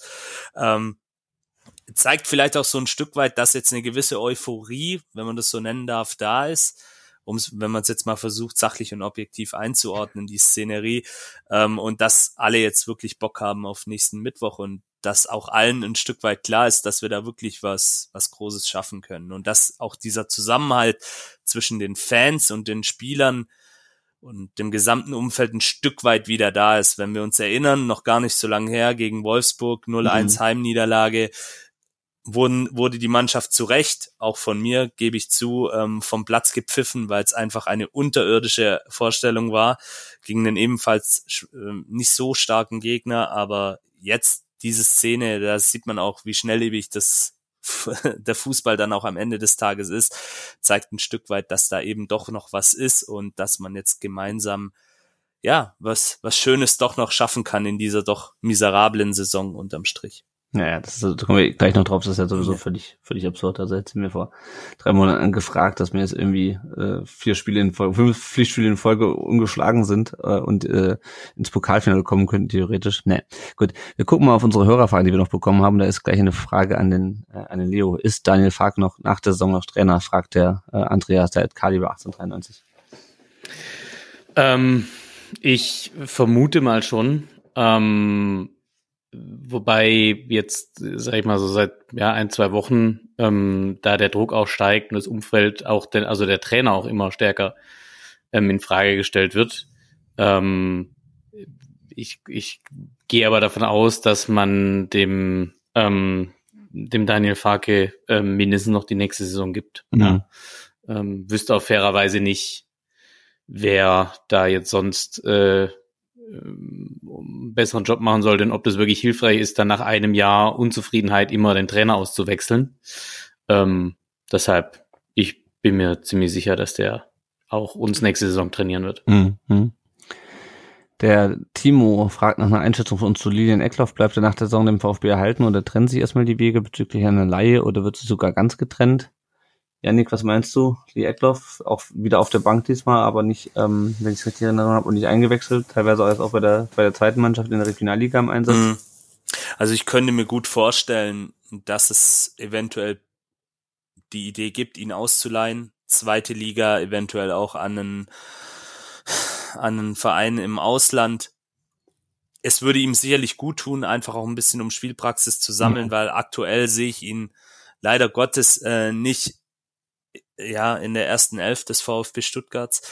Ähm, natürlich auch bedingt dadurch, dass er eben auch diese Verletzungshistorie äh, hat. Das darf man ja bei aller entsprechenden Kritik auch vielleicht ein Stück weit an ihm ähm, nicht vergessen, ähm, dass er da auch wirklich zu kämpfen hatte mit dieser Mittelfußgeschichte. Ja. Ich denke, eine Laie würde ihm gut tun und könnte mir auch gut vorstellen, dass dies eventuell bei den Verantwortlichen auch noch zur Debatte steht, die dieses Thema. Ja, ja. Ist aber die Frage, ähm, ich meine, der ist jetzt, ja, ist er jetzt, ich guck mal gerade. 21. 21 ist ja auch noch nicht alt, ne? Ist noch nicht alt und er hat ja auch an sich gute Anlagen, wenn man das mal anguckt. Also der ja. hat mich damals in der U19 schon ziemlich vom Hocker gehauen, muss ich sagen, wo ich ihn damals ja, im A-Junioren-Finale gesehen habe. Lang, lang ist es her, man soll nicht in der Vergangenheit schwelgen. Oder so lang ist auch noch nicht her, aber ja, ich glaube, man hat ja auch gesehen in der Vergangenheit beim einen oder anderen Spieler, ähm, kann es ja auch was bringen, wenn er mal ein Jahr woanders ist, eine Luftveränderung hat, wie man so schön sagt, und ja. einfach auch die Spielpraxis bekommt. Ja, ich meine, und hast du noch Leonhard Münst, äh, über den wir jetzt regelmäßig bei den Leihspielern sprechen, das ist eigentlich die gleiche Position, aber der ist halt durch seine Verletzung halt völlig hinten dran und ähm, ja. Die Frage, ne, was sich dann in einem Jahr ergibt, wenn er, wenn er wiederkommt. Ähm, schauen wir mal. Der über Kulibali haben wir schon gesprochen, der äh, Christian, äh, VfB Cristiano fragt, hat sich eure Meinung zu Kulibali etwas seit Samstag dem Elfmeter geändert? Also nicht aufgrund des Treffers, sondern wegen der Tatsache, dass er Verantwortung über, übernommen hat. Haben wir, glaube ich, schon, schon drüber gesprochen. Ähm, Bredlo war oh. noch was? Hm? Oben war noch Bredlo. Was machen wir auf der Torwartposition? Ach so, genau. Ja, stimmt. Das, das, das, das hatte der Andreas auch noch gefragt. Ja, gute Frage. Also, man hält ja scheinbar auch immer noch, also schon allein ähm, Müller war ja, sollte ja vor allem ein, nicht unbedingt ein Platzhalter sein, aber schon eine Art Übergangstorwart, der halt äh, so lange im Tor steht, bis Dennis Seim ähm, weit genug ist für die, für, für die Bundesliga. Weil auf den äh, richtet man sich, glaube ich, so ein bisschen aus, gerade auch auf der Torwartposition. Ja, ich meine, wie gesagt, Pretlo ist jetzt kein, kein Weltklasse-Torhüter, aber wir sind auch keine Weltklasse-Mannschaft. Also ich hätte jetzt kein Problem, wenn er so stabil bleibt. Ja. Ja. Ähm, und er braucht offensichtlich die Spielpraxis. Ja. Ähm, hätte ich kein Sehe Problem, ich genauso. in die neue Saison zu gehen, weil warum da jetzt noch ein Fass unnötig aufmachen, wenn du halt jemanden hast, ähm, der auch mit der Abwehr funktioniert, offensichtlich. Ja. Also never change a running system. Und ja, klar, ne, Preto ist jetzt nicht der Torhüter, der jetzt zehn Jahre bei uns im Tor steht, wobei ich das sowieso, glaube ich, eh nicht glaube, dass das noch jemand tut. Ähm, aber ja, jetzt für die nächste Zeit kann ich mit, mit Pretlo gut leben, wenn er, wenn er so stabil bleibt, wenn er jetzt nicht wieder äh, einreißt. Ähm, das muss man bei, bei ihm immer einpreisen. Ja, es ist kein, ähm, kein Kobel. Das ist auch klar. Aber ähm, ja. kein Jan Sommer. ähm, aber ähm, ja, also ich finde, für uns reicht es erstmal und äh, warum ihn dann rausnehmen, wenn es aktuell funktioniert. Und momentan kann man ihm nichts vorwerfen, finde ich. Auf Facebook wird jetzt wieder gefragt, ist er größer oder kleiner als Jan Sommer? Entschuldigung. Ich glaube, gibt es einen Torwart, der kleiner ist als Jan Sommer, vielleicht der Manuel Riemann noch von Bochum, aber. Ja, ja aber das ist, ich fand diese Diskussion so lächerlich, ehrlich, unfassbar. wo sie da über diesen, wo da irgendwie seitlich abgesprungen sind und gesagt, ja, der Neue hätte den gehabt, der ist 10 Zentimeter größer. Ich gedacht, Leute, ihr habt doch alle Knall, ey. Unfassbar. Ja. Odi Flachodimos, werfe ich noch in den Raum. Der war auch nicht sehr groß. Gut, oder ist es immer noch nicht. Ähm, genau, über Kulibali haben wir schon gesprochen. Äh, der ähm, Marco Brustring schreibt beim, bei Twitter, es hat die Mannschaft, in, also als Gerassi ausgewechselt wurde, äh, ich fand die Mannschaft kurz gebraucht, um sich auf die neue Situation und den Fixpunkt in der Offensive einzustellen. Das hat sie aber gut gemacht. Hat Hönes die Mannschaft neu eingestellt oder woher hat die Mannschaft innerhalb kürzester Zeit so viel Selbstvertrauen getankt, um solche Rückschläge wegzustecken? Äh, und der Bruno hätte das, das nicht geschafft, meint der Janik. Ich glaube, das ist einfach dieses, äh, ja, dass die Hönes es einfach schafft, die Mannschaft so anzupieksen. Dass sie dann ja, also vor allem hat er so ein Stück weit die Spielfreude, die unter Bruno Labbadia ja so ein bisschen äh, ja verloren gegangen ist, die hat er zurückgebracht. Also das ist mein Eindruck und ähm, ich muss auch sagen, äh, Sebastian Hoeneß, als er bei der TSG Trainer war, war ich jetzt kein großer Freund von ihm. Aber mittlerweile hat sich das vielleicht auch durch die Fanbrille verändert. Ich finde, er hat eine unglaublich gute Ansprache, auch wie er sich gibt bei den PKs. Ähm, und das kann ich mir schon vorstellen, dass er da einfach einen Weg gefunden hat, an die Mannschaft ranzutreten und eben auch den gesamten Kader mitzunehmen. Also auch Jungs, äh, Fabi Bredlo, du hattest vorhin die, mhm. das Kicker-Interview angesprochen, äh, zu der, diesem Punkt da auch so ein Stück weit anschneiden, dass er es geschafft hat, alle mitzunehmen, auch die Jungs, die nicht so häufig spielen, die nicht gesetzt sind, dass sich trotzdem jeder im Sinne der Mannschaft, im Sinne des Kollektivs den Allerwertesten aufreißt. Also Oton Fabi Bredlo in dem Kicker-Interview. Ja. Und ich glaube, das ist einfach letztendlich der Schlüssel für diese, ich drück's vorsichtig aus, für diese kleine Erfolgsserie, die wir jetzt mhm. haben. Also eben seit vier Pflichtspielen umgeschlagen. Und das, das macht ja dann auch was. Jedes gewonnene Spiel, jedes nicht verlorene Spiel ähm, hilft, glaube ich, dieser Mannschaft letztendlich auch mehr an Selbstvertrauen zurückzugewinnen und dann ja. einfach auch an ihre Fähigkeiten zu glauben und dann eben auch, ja, siehe Dortmund, siehe jetzt Gladbach gegen vermeintlich bessere Gegner auf dem Papier dann auch letztendlich erfolgreich zu bestehen. Ja, ja. Kann es denn, also das jetzt nur mal so gemutmaßt, aber kann es denn sein, dass die heutige Spielergeneration vielleicht von dem Trainer auch nicht mehr angesprochen werden möchte, als wäre es noch 1985?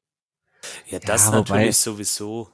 Also ich ja. glaube, die Zeiten von Werner Lorand und Co., die sind vorbei. Also ja, genau, da das meine ich nämlich. Vormachen und ähm, Sebastian Hoeneß ist sicherlich auch, was die Trainergeneration angeht, ein paar Jahre jünger wie Labadia, hat er vielleicht auch nochmal einen anderen Zugang.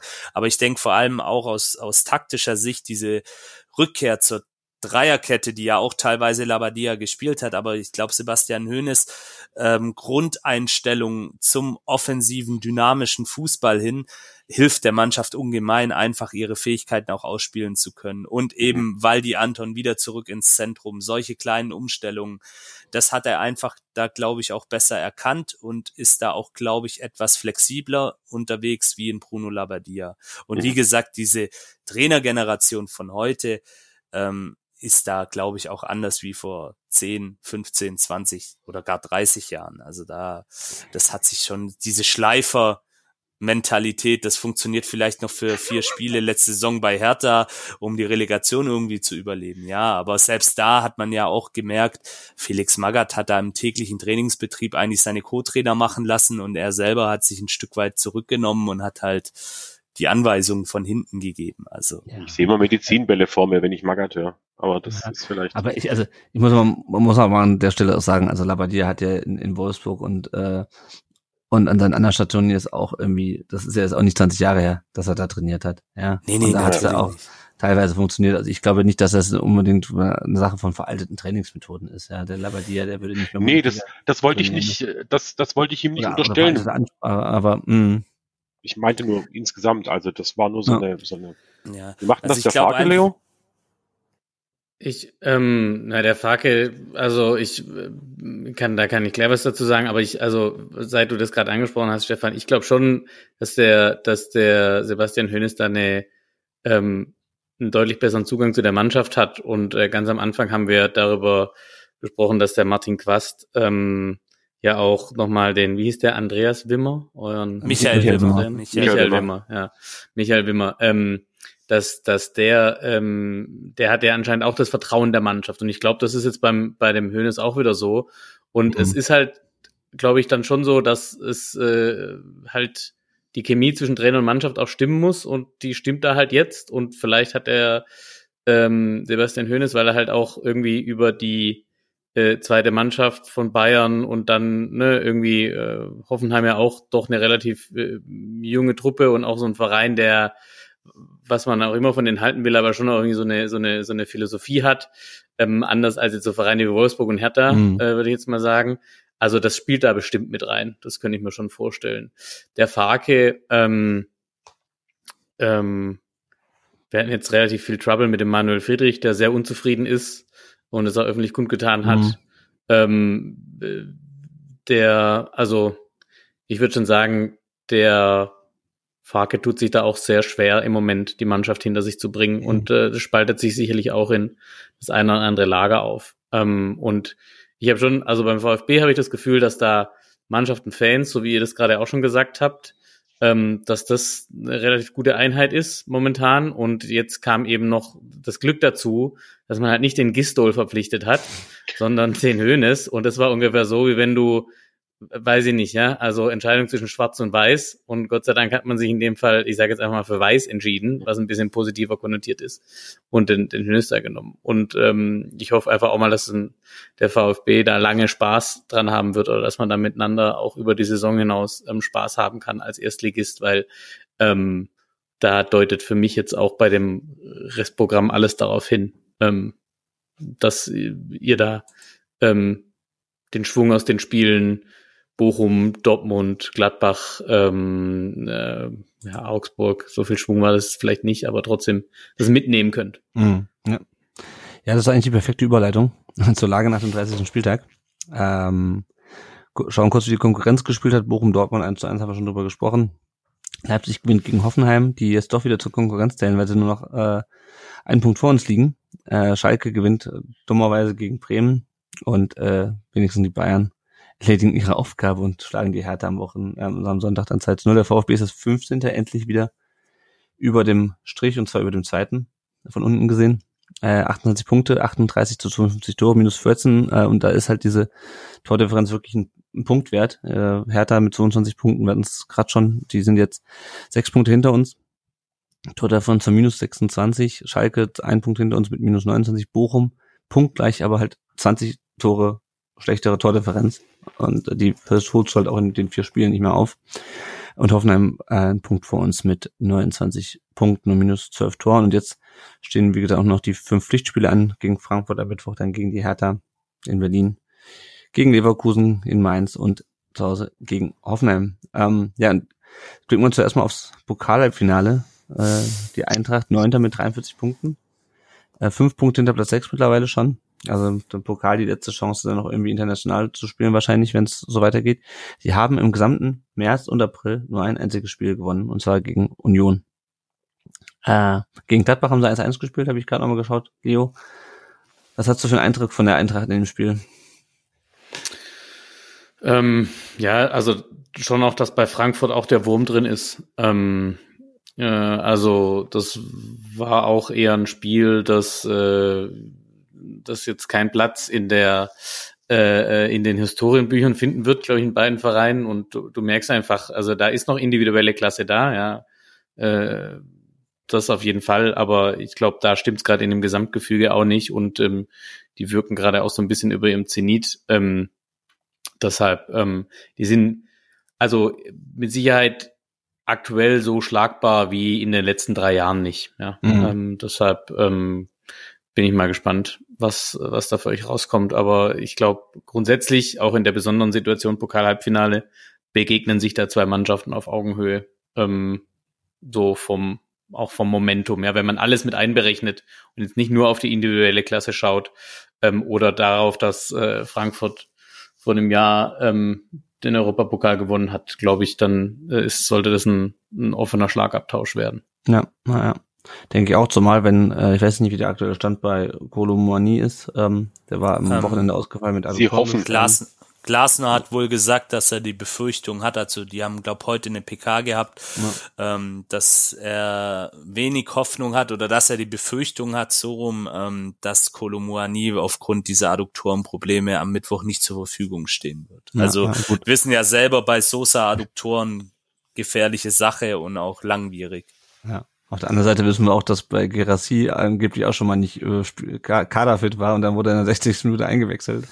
Absolut. Und man muss vielleicht auch dazu sagen, selbst wenn jetzt Kolomuani ausfällt, die Eintracht hat da schon auch noch ein paar ja, andere ja. Jungs am Start, also Raphael Boré, um mal einen zu nennen, oder auch Daichi Kamada, der auch so ein bisschen als hängende Spitze agieren kann. Also da ist schon noch genug Qualität vorhanden. Also. Ja.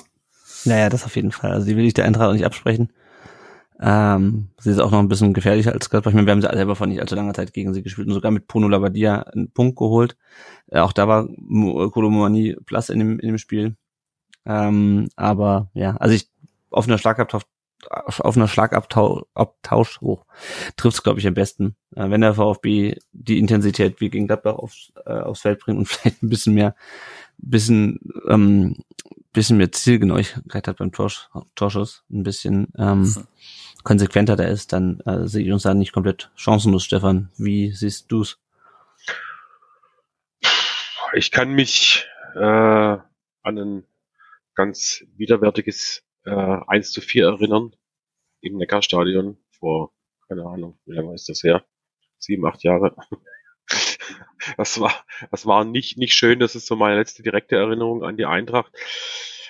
Ich bin echt gespannt. Also wir haben ja, du hast ja schon gesagt, wir haben 1-1 gespielt gegen sie und sie sind im Augenblick, also für mich sind sie nicht wirklich, nicht wirklich berechenbar. Also der Glasner, gerade den Artikel nochmal aufgemacht, Glasner hadert so ein bisschen mit seiner Offensive, äh, die ihm nicht so ganz gut gefällt. Dann nennt er irgendwie den, den ähm, Götze und Boré und Kamada ist er alles nicht so richtig begeistert und ähm, dass er sagt, dass es gut aussieht ähm, für für äh, Kolomani, aber dass er das wohl auch schon vor dem letzten Spiel gedacht hat. Ich ich keine Ahnung, also ich ich glaube tatsächlich, dass wir eine Chance haben, wenn wir so auftreten wie gegen Gladbach. Wobei ich fürchte, es ist Pokal und da wird uns die Eintracht nicht so leicht machen. Mhm. Gladbach. Also Pokal ist halt, ist halt so eine Hop- oder Top-Situation. Ja, und ich glaube, da ist schon nochmal ein anderer, anderer Druck auf den Kessel, ähm, als wenn du sagst, na gut, ob wir jetzt die drei Punkte haben oder nicht, ist jetzt dann am Ende des Tages auch nicht mehr so entscheidend. Ähm, also gerade wenn man in der Situation ist, wie Gladbach nach oben geht nix, nach unten geht nix, ähm, das ist dann quasi fast egal. Und beim Pokal hast du dann halt wirklich die Situation, dass du sagst, okay, wir könnten im Sinne von Frankfurt, wir könnten das Ding nochmal wiederholen, was wir eh schon mal geschafft haben. Und bei uns halt, ich wüsste nicht, wer das wollen würde, aber ähm, wäre halt tatsächlich eine Möglichkeit, mal tatsächlich international zu spielen. Ja, wobei dafür müssten wir noch das, noch, müssen wir das Ding auch noch holen, aber ja. Ja, gut. ja. Irgendwas also, ist ja immer. Ja, ja, ich glaube, dieses Spiel, dieses Spiel könnte wirklich, wenn es zu einem Finaleinzug kommt, unabhängig davon, wie dieser Finaleinzug dann auch endet, ob wir den Pokal dann auch holen oder nicht. Ich möchte jetzt hier keine Thesen aufstellen, aber ähm, ich glaube, dass dieser Finaleinzug so ein Stück weit den Verein aus sportlicher Sicht, ich hatte das schon mal zum Spiel gegen Dortmund getwittert, wiederbeleben könnte. Mhm. Weil, weil das natürlich, ja, wie soll ich sagen, eine Euphorie dann auch auslösen würde. Man soll jetzt nicht äh, so träumen. Na, nachher fliegen wir da ganz deutlich, ich sehe schon kommen, hey. Nee, aber ihr wisst, was ich damit sagen will. Es ja. kann eine Chance für den Verein sein, für den gesamten Verein, für den ganzen Club VfB Stuttgart. Vielleicht nach diesen Jahren der Misere, die wir jetzt hatten, so einen kleinen Turnaround zu schaffen, wenn man in dieses Finale kommt. Das ist zwar auch jetzt eine steile These meinerseits, aber es könnte sein, weil niemand damit gerechnet hat und wirklich, wenn die das Ding wirklich am Mittwoch gewinnen, glaube ich, dass da wirklich eine, eine, kleine Euphoriebombe dann auch platzen wird. Ja, wobei, das ja, haben wir schon vor zehn Jahren gedacht. Ja, ich, ja, natürlich, ja, klar. Ich finde aber die These gar nicht so steil, Janik. Äh, ich meine, guck dir doch mal Frankfurt an. Das ist doch genau vor das. zehn Jahren waren wir aber vielleicht noch ein bisschen anders. Ja, Frankfurt, ja. Ja, das ist ja, das ist ja im Prinzip das, was du jetzt gerade beschrieben hast, was uns gegebenenfalls es ja, kann eine Chance sein. Ja, genau. Das, das, Frankfurt hat es ja genau so gemacht. Die haben genau, den Pokal geholt Frankfurt und haben sich einfach gefreut. Und die, ja, die haben sich nicht nur gefreut, die haben dann auch die richtigen Entscheidungen getroffen. Und das muss dann eben der VfB auch machen. Es ist eine ah. einmalige Chance. Ich wusste, da kam noch was. Es ist eine einmalige Chance. Ja, leider, leider. Weil ich, ich möchte jetzt hier auch nicht die Euphoriebremse reinhauen. Es ist geil, jeder freut sich, die Schüssel ist ausverkauft werden auch viele aus Frankfurt da sein. Es wird eine geile Atmosphäre am Mittwoch. Flutlicht, Pokal, ja. Mittwochabend, das Frühlingsfest, ja. was dann wahrscheinlich auch zum Verkehrschaos führt, aber trotzdem geile Und Helene Atmo. Fischer nicht zu vergessen. Ja, Helene Fischer, wunderbar, super. Atemlos wird, wird, wird diese ganze Atmosphäre sein. Nein, ähm, es kann tatsächlich eine Chance sein, wenn du natürlich daraus auch die richtigen Schlüsse dann am Ende des Tages ziehst. Wir freuen mhm. uns jetzt einfach überhaupt, dass wir dieses Spiel bekommen. Ich glaube, ja, für uns, Fall. wenn wir es jetzt mal wieder sachlich einordnen wollen, für uns ist es eine riesige Chance für die Frankfurter, vielleicht nach dem, was ich gehört habe, schon so ein Stück Pflicht, das Ding zu gewinnen, um eben die äh, Ziele, die man sich vor der vor der Saison auch gesetzt hat als amtierender Euroleague-Sieger, ähm, auch ein Stück weit noch erreichen zu können nach einer aus Frankfurter Sicht enttäuschenden Saison. Ja, ja, ja. Also also es wird auf jeden Fall eine intensive Woche. Ich habe gerade schon mal geschaut. Also die letzten Mal, als wir gegen die Eintracht im Pokal äh, zu Hause gespielt haben, ist immer 3 zu 2 ausgegangen. Einmal 1980 und einmal 1998. Also, Na guck. Ja, so ein bisschen positive Vibes. Leute, freut euch einfach auf das Spiel. Das sollte ja. eigentlich meine Botschaft sein. Genau. Ich habe es jetzt wieder sehr kompliziert ausgedrückt. Freut ja. euch auf das Spiel, egal ob ihr im Stadion seid oder in der Kneipe oder zu Hause. Guckt's euch an, genießt es einfach und dann gucken wir mal, was geht. Das ja. Die Eintracht hat ja auch in dieser Pokalrunde schon einmal in Stuttgart gewonnen, auf der Waldau oben. Das reicht ja dann auch mal. Eben. Ähm, dann, Eben. Äh, genau, würde ich da auch positiv rangehen. Bleibt ja eh nichts anderes übrig. Ach, die genau. Kickers gibt's auch noch, stimmt ja. ja, ja, ja. Also ich oh. habe auf jeden Fall hart Bock auf das Spiel. Das ist halt auch Jehova gesagt. Also in so einer Kacksaison. Äh, das ist, das Pokalfinale ist ein Highlight, deswegen ja, genau. nehmen wir mit, was kommt. Und äh, ja, es wird, ich habe gerade gesagt, es wird eine intensive Woche. Es geht ja direkt weiter am Samstag dann. Äh, nach, geht's nach Berlin zur Hertha. Die hat zum letzten Mal am 25. Februar diesen Jahres gewonnen gegen Augsburg. Zuletzt das vier Niederlagen in Folge mit 61 die zweitmeisten Gegentore nach Bochum. Ivan Zunic wurde vom neuen alten, neuen alten Trainer ähm, Paldade suspendiert. Luke Bacchio mit elf Treffern bester Torschütze. Der Leo hat vorhin schon gesagt, ja, die sind ja weg. Stefan. Nee. Sind sie nicht. Also doch, vielleicht sind sie weg, aber vielleicht, vielleicht wissen sie es nicht. Mhm. Ja, und vielleicht, also wie gesagt, ich kenne uns. Und wir haben schon in Schalke sehr, sehr ja. jämmerlich ausgesehen. Und ähm, wer weiß, was der, was der Dardai denen mitgibt. Ich habe, äh, also ich sehe die drei Punkte noch nicht bei uns. Ich, ich hoffe, dass es werden die drei Punkte, aber ich sehe sie noch nicht. Ja, ja. Ist ein also, Do-or-Die-Spiel wahrscheinlich, also ja. die letzte Möglichkeit für die Hertha überhaupt auch noch in Richtung Relegation zu denken. Also die werden ja. Alles raushauen und auch wenn sie zuletzt wirklich miserable Auftritte auch zu Hause, äh, wenn ich da an das Bremen-Spiel denk, ähm, dass ich mir da eine Konferenz damals angeguckt habe, äh, miserabel wirklich sich präsentiert haben. Ich glaube, da werden die nochmal alles raushauen. Ich glaube, Stadion ist auch ausverkauft komplett. Also die Unterstützung haben sie auch in großer Zahl und Paul Dardai auch ein Trainer, der emotional, glaube ich, die Jungs nochmal richtig anpacken kann.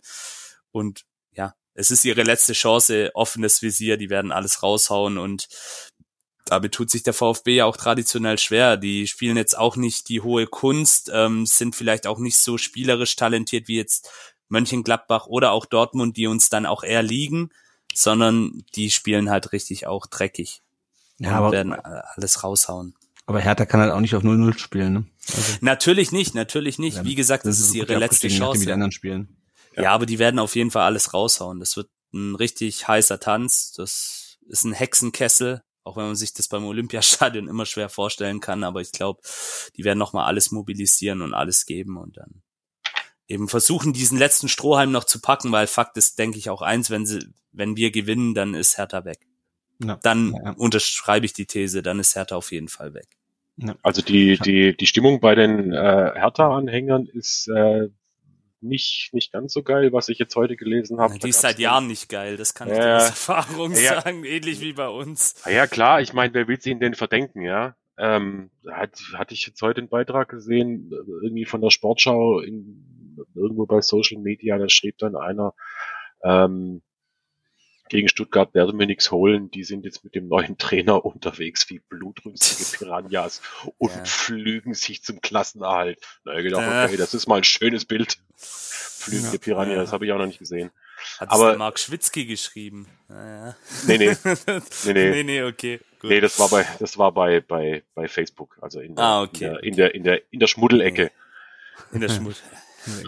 nee, alles, also es wird auf jeden Fall schwer und ja. wir müssen eine hochkonzentrierte Leistung bringen und vor allem unsere Chancen nutzen. Eiskalt. Und dann versuchen, so früh wie möglich der Hertha den Stecker zu ziehen. Das wäre ja. die Devise, wie ich an dieses Spiel rangehe.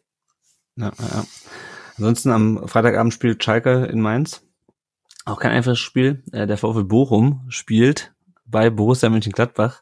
Und ich hoffe, dass die Borussia zumindest sich bis dahin wieder so berappelt hat. Ich meine, Bochum ist halt echt, also, ja, also von den Mannschaften, die unten stehen, äh, seht die mit uns äh, zusammen momentan noch am stärksten. Schalke hat auch gut gemacht gegen, gegen Bremen, aber Bochum ist halt echt ein, ein, ein, äh, ein Knochen äh, zu spielen. Das habe auch gegen Dortmund jetzt gesehen. Das war nicht schlecht. Die haben nicht nur gegen wegen äh, dem Schiedsrichter äh, unentschieden gespielt, würde ich mal behaupten. Ja, immerhin spielen wir zu Hause und äh, ich glaube jetzt auch gegen VfB kann man uns jetzt grundsätzlich keine Wettbewerbsverzerrung vorwerfen. Wir haben ja. einfach so gespielt, wie wir die ganze Saison spielen und ähm, Natürlich ist die Mannschaft bei uns auch ein bisschen in der Bringschuld. Ähm, natürlich wird es aber für uns auch nicht einfach äh, gegen Bochum. Das ist klar. Das, auch das ist ein offenes Spiel meiner Meinung nach. Ähm, hoffen natürlich auf einen Heimsieg. Ähm, aber wird meine Hand auch leider in der aktuellen Situation da nicht mehr dafür ins Feuer legen, dass es definitiv einer wird. Ja, und äh, Hoffenheim zu Hause gegen die Eintracht. Schauen wir mal, wie die Eintracht sich von ihrer Ausscheiden im Halbfinale erholt. Bis dahin. Und äh, dann hoffentlich mit voller Wut Hoffenheim Verschreiß ich mein, nicht, Lennart. Oh. Ja, aber wir, wir, könnten halt schon 14. sein. Das ist halt einfach so gefühlt, so einfach vom Gefühl her, ist schon besser, wenn du irgendwie ein bisschen Puffer an den letzten Spieltagen unten aufbaust. Gut, wir gucken noch ganz kurz auf die Aus über die Auswahl haben wir schon gesprochen, die möglichen Gerassi wissen wir noch nicht äh, zum Zeitpunkt der Aufnahme Montagabend am, am 1. Mai. Karaso ist auf jeden Fall am Samstag gesperrt, am Mittwoch fehlt ähm, sperrenbedingt niemand. Und äh, wenn wir kurz aufs Tippspiel gucken, da führte der JR mit 379 Punkten vor Powerschwabe mit 366 und Dai mit 361 und ich glaube, ich habe immerhin, ich bin gar nicht, ich tauche hier gar nicht auf der Liste. Ich habe zumindest das VfB-Spiel, glaube ich, richtig getippt. Gut, zurück äh, zum ähm, zu unserer Podcast Folge, äh, kurzer Werbeblock noch. Wenn ihr uns nicht finanziell unterstützen könnt oder wollt, dann könnt ihr uns auch eine Rezension da lassen bei Apple Podcasts oder bei Spotify geht das mittlerweile auch. Äh, oder eine Bewertung. Das hilft uns, dass andere VfB-Fans uns leichter finden. Und wenn ihr ganz offline unterwegs seid und eine Karte fürs Pokal-Halbfinale ergattert habt, dann stellt euch doch in die Kurve am äh, Mittwoch und am Samstag auch gerne in Berlin und erzählt den Leuten neben euch, dass es uns gibt. Genau, ich weiß nicht, wer ist von euch in, am Mittwoch dabei? Janik? Ich bin dabei, na klar. Stefan auch, oder? nee. Ich habe äh, bei mir ist Stadion immer ein Riesenaufriss. Das, ähm, ich gehe wirklich nicht allzu häufig ins Stadion. Wenn ich gehe, finde ich es total schön, aber es ist, ist, mhm. es ist zu viel außenrum bei mir. Das klappt okay. dann nicht, leider. Ja, ja. Janik, dann sehen wir uns ja vielleicht am, am Mittwoch. Ja, ja, absolut. Also wenn ich durch das Verkehrschaos durchkomme, dann, dann dann äh, sehen wir uns auf jeden Fall. Ja. Gut, sprechen wir nochmal äh, abseits des Podcasts. Wir blicken noch gerade auf die anderen VfB-Mannschaften und die Leihspieler. Äh, die VfB-Frauen haben äh, am 20. Spieltag in der Oberliga Baden-Württemberg 1 zu 1 beim Tabellenführer TSV Neuenstein gespielt. Chiara Marziniak mit ihrem sechsten Saisontreffer. Äh, und ja, damit ist auch die Aufstiegsfrage oder die Meisterfrage in der äh, in der Liga eigentlich geklärt. Äh, der VfB hat weiterhin acht Punkte Rückstand auf Neuenstein, äh, ist durchaus unentschieden. Ist Zweiter mit 36 Punkten. Äh, es gibt jetzt noch, wenn ich es richtig gesehen habe, es sind 13 Mannschaften, es gibt jetzt noch sechs Spiele, beziehungsweise fünf, weil Kreilsheim ja schon äh, zurückgezogen hat. Ähm, und sie spielen jetzt am Sonntag gegen den FSV Waldebene Stuttgart. Ähm, 7. Mai, 15 Uhr. Aber ja, die Saison ist eigentlich durch für die VfB Frauen. VfB 2 hat schon wieder gewonnen. Äh, diesmal gegen Astoria Waldorf. Tor wieder Thomas Castanaras, fünfter Saisontreffer, an dem er jetzt angeblich äh, Düsseldorf und Hannover interessiert sein sollen. Ja, hoffentlich nur für eine Laie. Äh, VfB ist Achter in der, in der Regionalliga von 18 Mannschaften mit 46 Punkten und spielt am kommenden Samstag gegen den Tabellenelften Fulda. Äh, die U19 spielt diese Sonderspielrunde noch weiter jetzt gegen das Überregional gegen den HSV, gegen Düsseldorf, gegen Leipzig und gegen Dortmund. Jetzt im Mai bei der U17 geht diese Sonderspielrunde, glaube ich, nicht weiter, keine Ahnung. Ähm, ja, und wenn wir uns auf unsere Leihspieler gucken, Momo Sissé war nicht im Kader. Beim 3 zu 0 von Wisla Krakau gegen Joini Czanka Joinice, das war frei polnisch ausgesprochen. Ähm, Visa ist es Dritter in der Liga mit 51 Punkten, das heißt, da geht es noch um den Aufstieg. Weit Fagir äh, saß beim äh, Pokalhalbfinale gegen Kopenhagen, 3 zu 2 ging das aus für Nordsjælland, 19 Minuten auf der Bank äh, und jetzt beim Spiel gegen Aarhus äh, GF äh, wurde in der 75. Minute eingewechselt, das ging verloren. Nordsjælland ist Zweiter in der, in der Liga. Matteo Klimowitz stand beim 0 zu 0 von äh, San Luis gegen Guadalajara äh, 45 Minuten auf der auf dem Platz, und zwar die zweiten 45 Minuten. Athletic ist jetzt Zwölfter und die Saison, oder diese, die haben diese Apertura und Klausura in Mexiko. Diese Saisonhälfte ist auf jeden Fall beendet. Ich glaube, es geht mit Playoffs weiter. Aber San Luis hat so eine bescheidene Klausura gespielt, dass sie, glaube ich, jetzt äh, für die Saison, für sie die Saison jetzt wirklich beendet ist. Ähm, Gut, aber wir haben ja auch schon Mai mittlerweile. Roberto Massimo wurde nach 72 Minuten ausgewechselt, als Academico Viceo 0 zu 1 gegen CD Trofense verloren hat. Viceo ist Vierter in der Liga. Clinton Mola kommt weiter nicht zum Einsatz, weder beim 0 zu 1 gegen äh, aufgestiegene Burnley äh, am jetzt am 25. April noch beim Spiel gegen Luton, was noch läuft. Ähm, aber ich weiß nicht, wie es ausgegangen ist. Ihr werdet es erfahren. Leonhard Münst, auch nicht im Kader, weder gegen Lugano noch gegen Servet Genf. St. Gallen ist ziemlich abgerutscht in der Tabelle siebter und äh, Mosankwa diese Woche spielfrei. Ich nehme an, da wird auch Pokal gespielt das dieses Wochenende und Vitesse ist immer noch 13. in der Eredivisie. So, wir sind fertig mit dieser Podcast-Folge.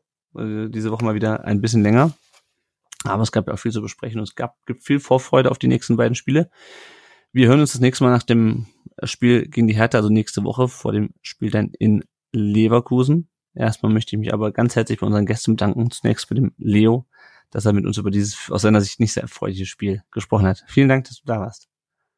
Ja, danke an euch, äh, dass ich dabei sein durfte und ich wünsche euch alles Gute für die anstehenden Aufgaben im Pokal. Ähm, Betonung auf Plural, ja, und äh, dass äh, äh, euer Verein dafür sorgt, dass ich weiter in einer äh, erste Bundesliga-Stadt wohnen kann wäre mir sehr recht. Vielen Dank ja. und äh, ja, vielleicht bis zum nächsten Mal. Ja, gerne, gerne, gerne, wenn wir drin bleiben und vielleicht ist auch bald eine Stadt mit Europapokalanschluss. Nein, habe ich nicht gesagt jetzt. Schauen wir mal. Nein, äh, ich möchte stattdessen jetzt, bevor wir einem Quatsch anfangen, lieber dem Stefan danken, dass er sich heute die Zeit genommen hat, mit uns über dieses schöne Spiel zu sprechen aus unserer Sicht. Danke, dass du da warst, Stefan. Sehr gerne. Hat mir großen Spaß gemacht. Leo war schön, dich kennenzulernen. Gleichfalls. Ja, folgt dem Stefan bei Twitter unter, ist jetzt wieder aktiv unter hank-de-moody. Ähm, genau, und euch danken wir auch fürs, fürs Zuhören. Ich verweise noch gerade auf äh, Seba hin, der unter auf Instagram weiter seinen äh, Kampf gegen, ach, ich hab's wieder vergessen, akute, Leukämie. Hm? Leukämie ist auf jeden Fall. Ne? Leukämie, ja. Ja, genau, ich weiß nicht, wie es genau heißt, ähm, da unter dem äh, äh, Instagram-Handle Sebas Kampf. Ja. Ähm, genau, lasst ihm einfach mal ein Like, da einen Kommentar und alles Gute, Seba. Kämpf genau. weiter. Ganz ja. wichtig. Genau. Ähm, ja, wie ansonsten, vielen Dank, dass ihr zugehört habt. Äh, guckt, dass ihr am Mittwoch rechtzeitig losfahrt, wenn ihr eine Karte fürs Pokalhalbfinale ja. habt. Ähm, und äh, dass ihr alle rechtzeitig da seid, damit wir den VfB ins Finale schreien können. Und wenn es geht, nicht mit dem Auto kommen. Genau, Parkplatzsituation. Das am Samstag ging das noch. Da habe ja. ich da beim, es gibt ja diese Kurve da, wenn du runterfährst, geradeaus ja. geht zum SSC und dann biegst du rechts ab Richtung Vasendahl. In der Kurve war noch ja. Platz zwei zum Glück. Das wird wahrscheinlich am, am Mittwoch nicht der Fall sein. Das kannst vergessen am Mittwoch. Ja, ja, genau. Deswegen Fahrt kommt rechtzeitig, kommt am besten mit dem Fahrlastauto irgendwo stehen. Genau. Äh, Und bis dahin, vielen Dank fürs Zuhören. Wir sehen uns nächste Woche. Servus. Ciao. Bleibt gesund. Servus.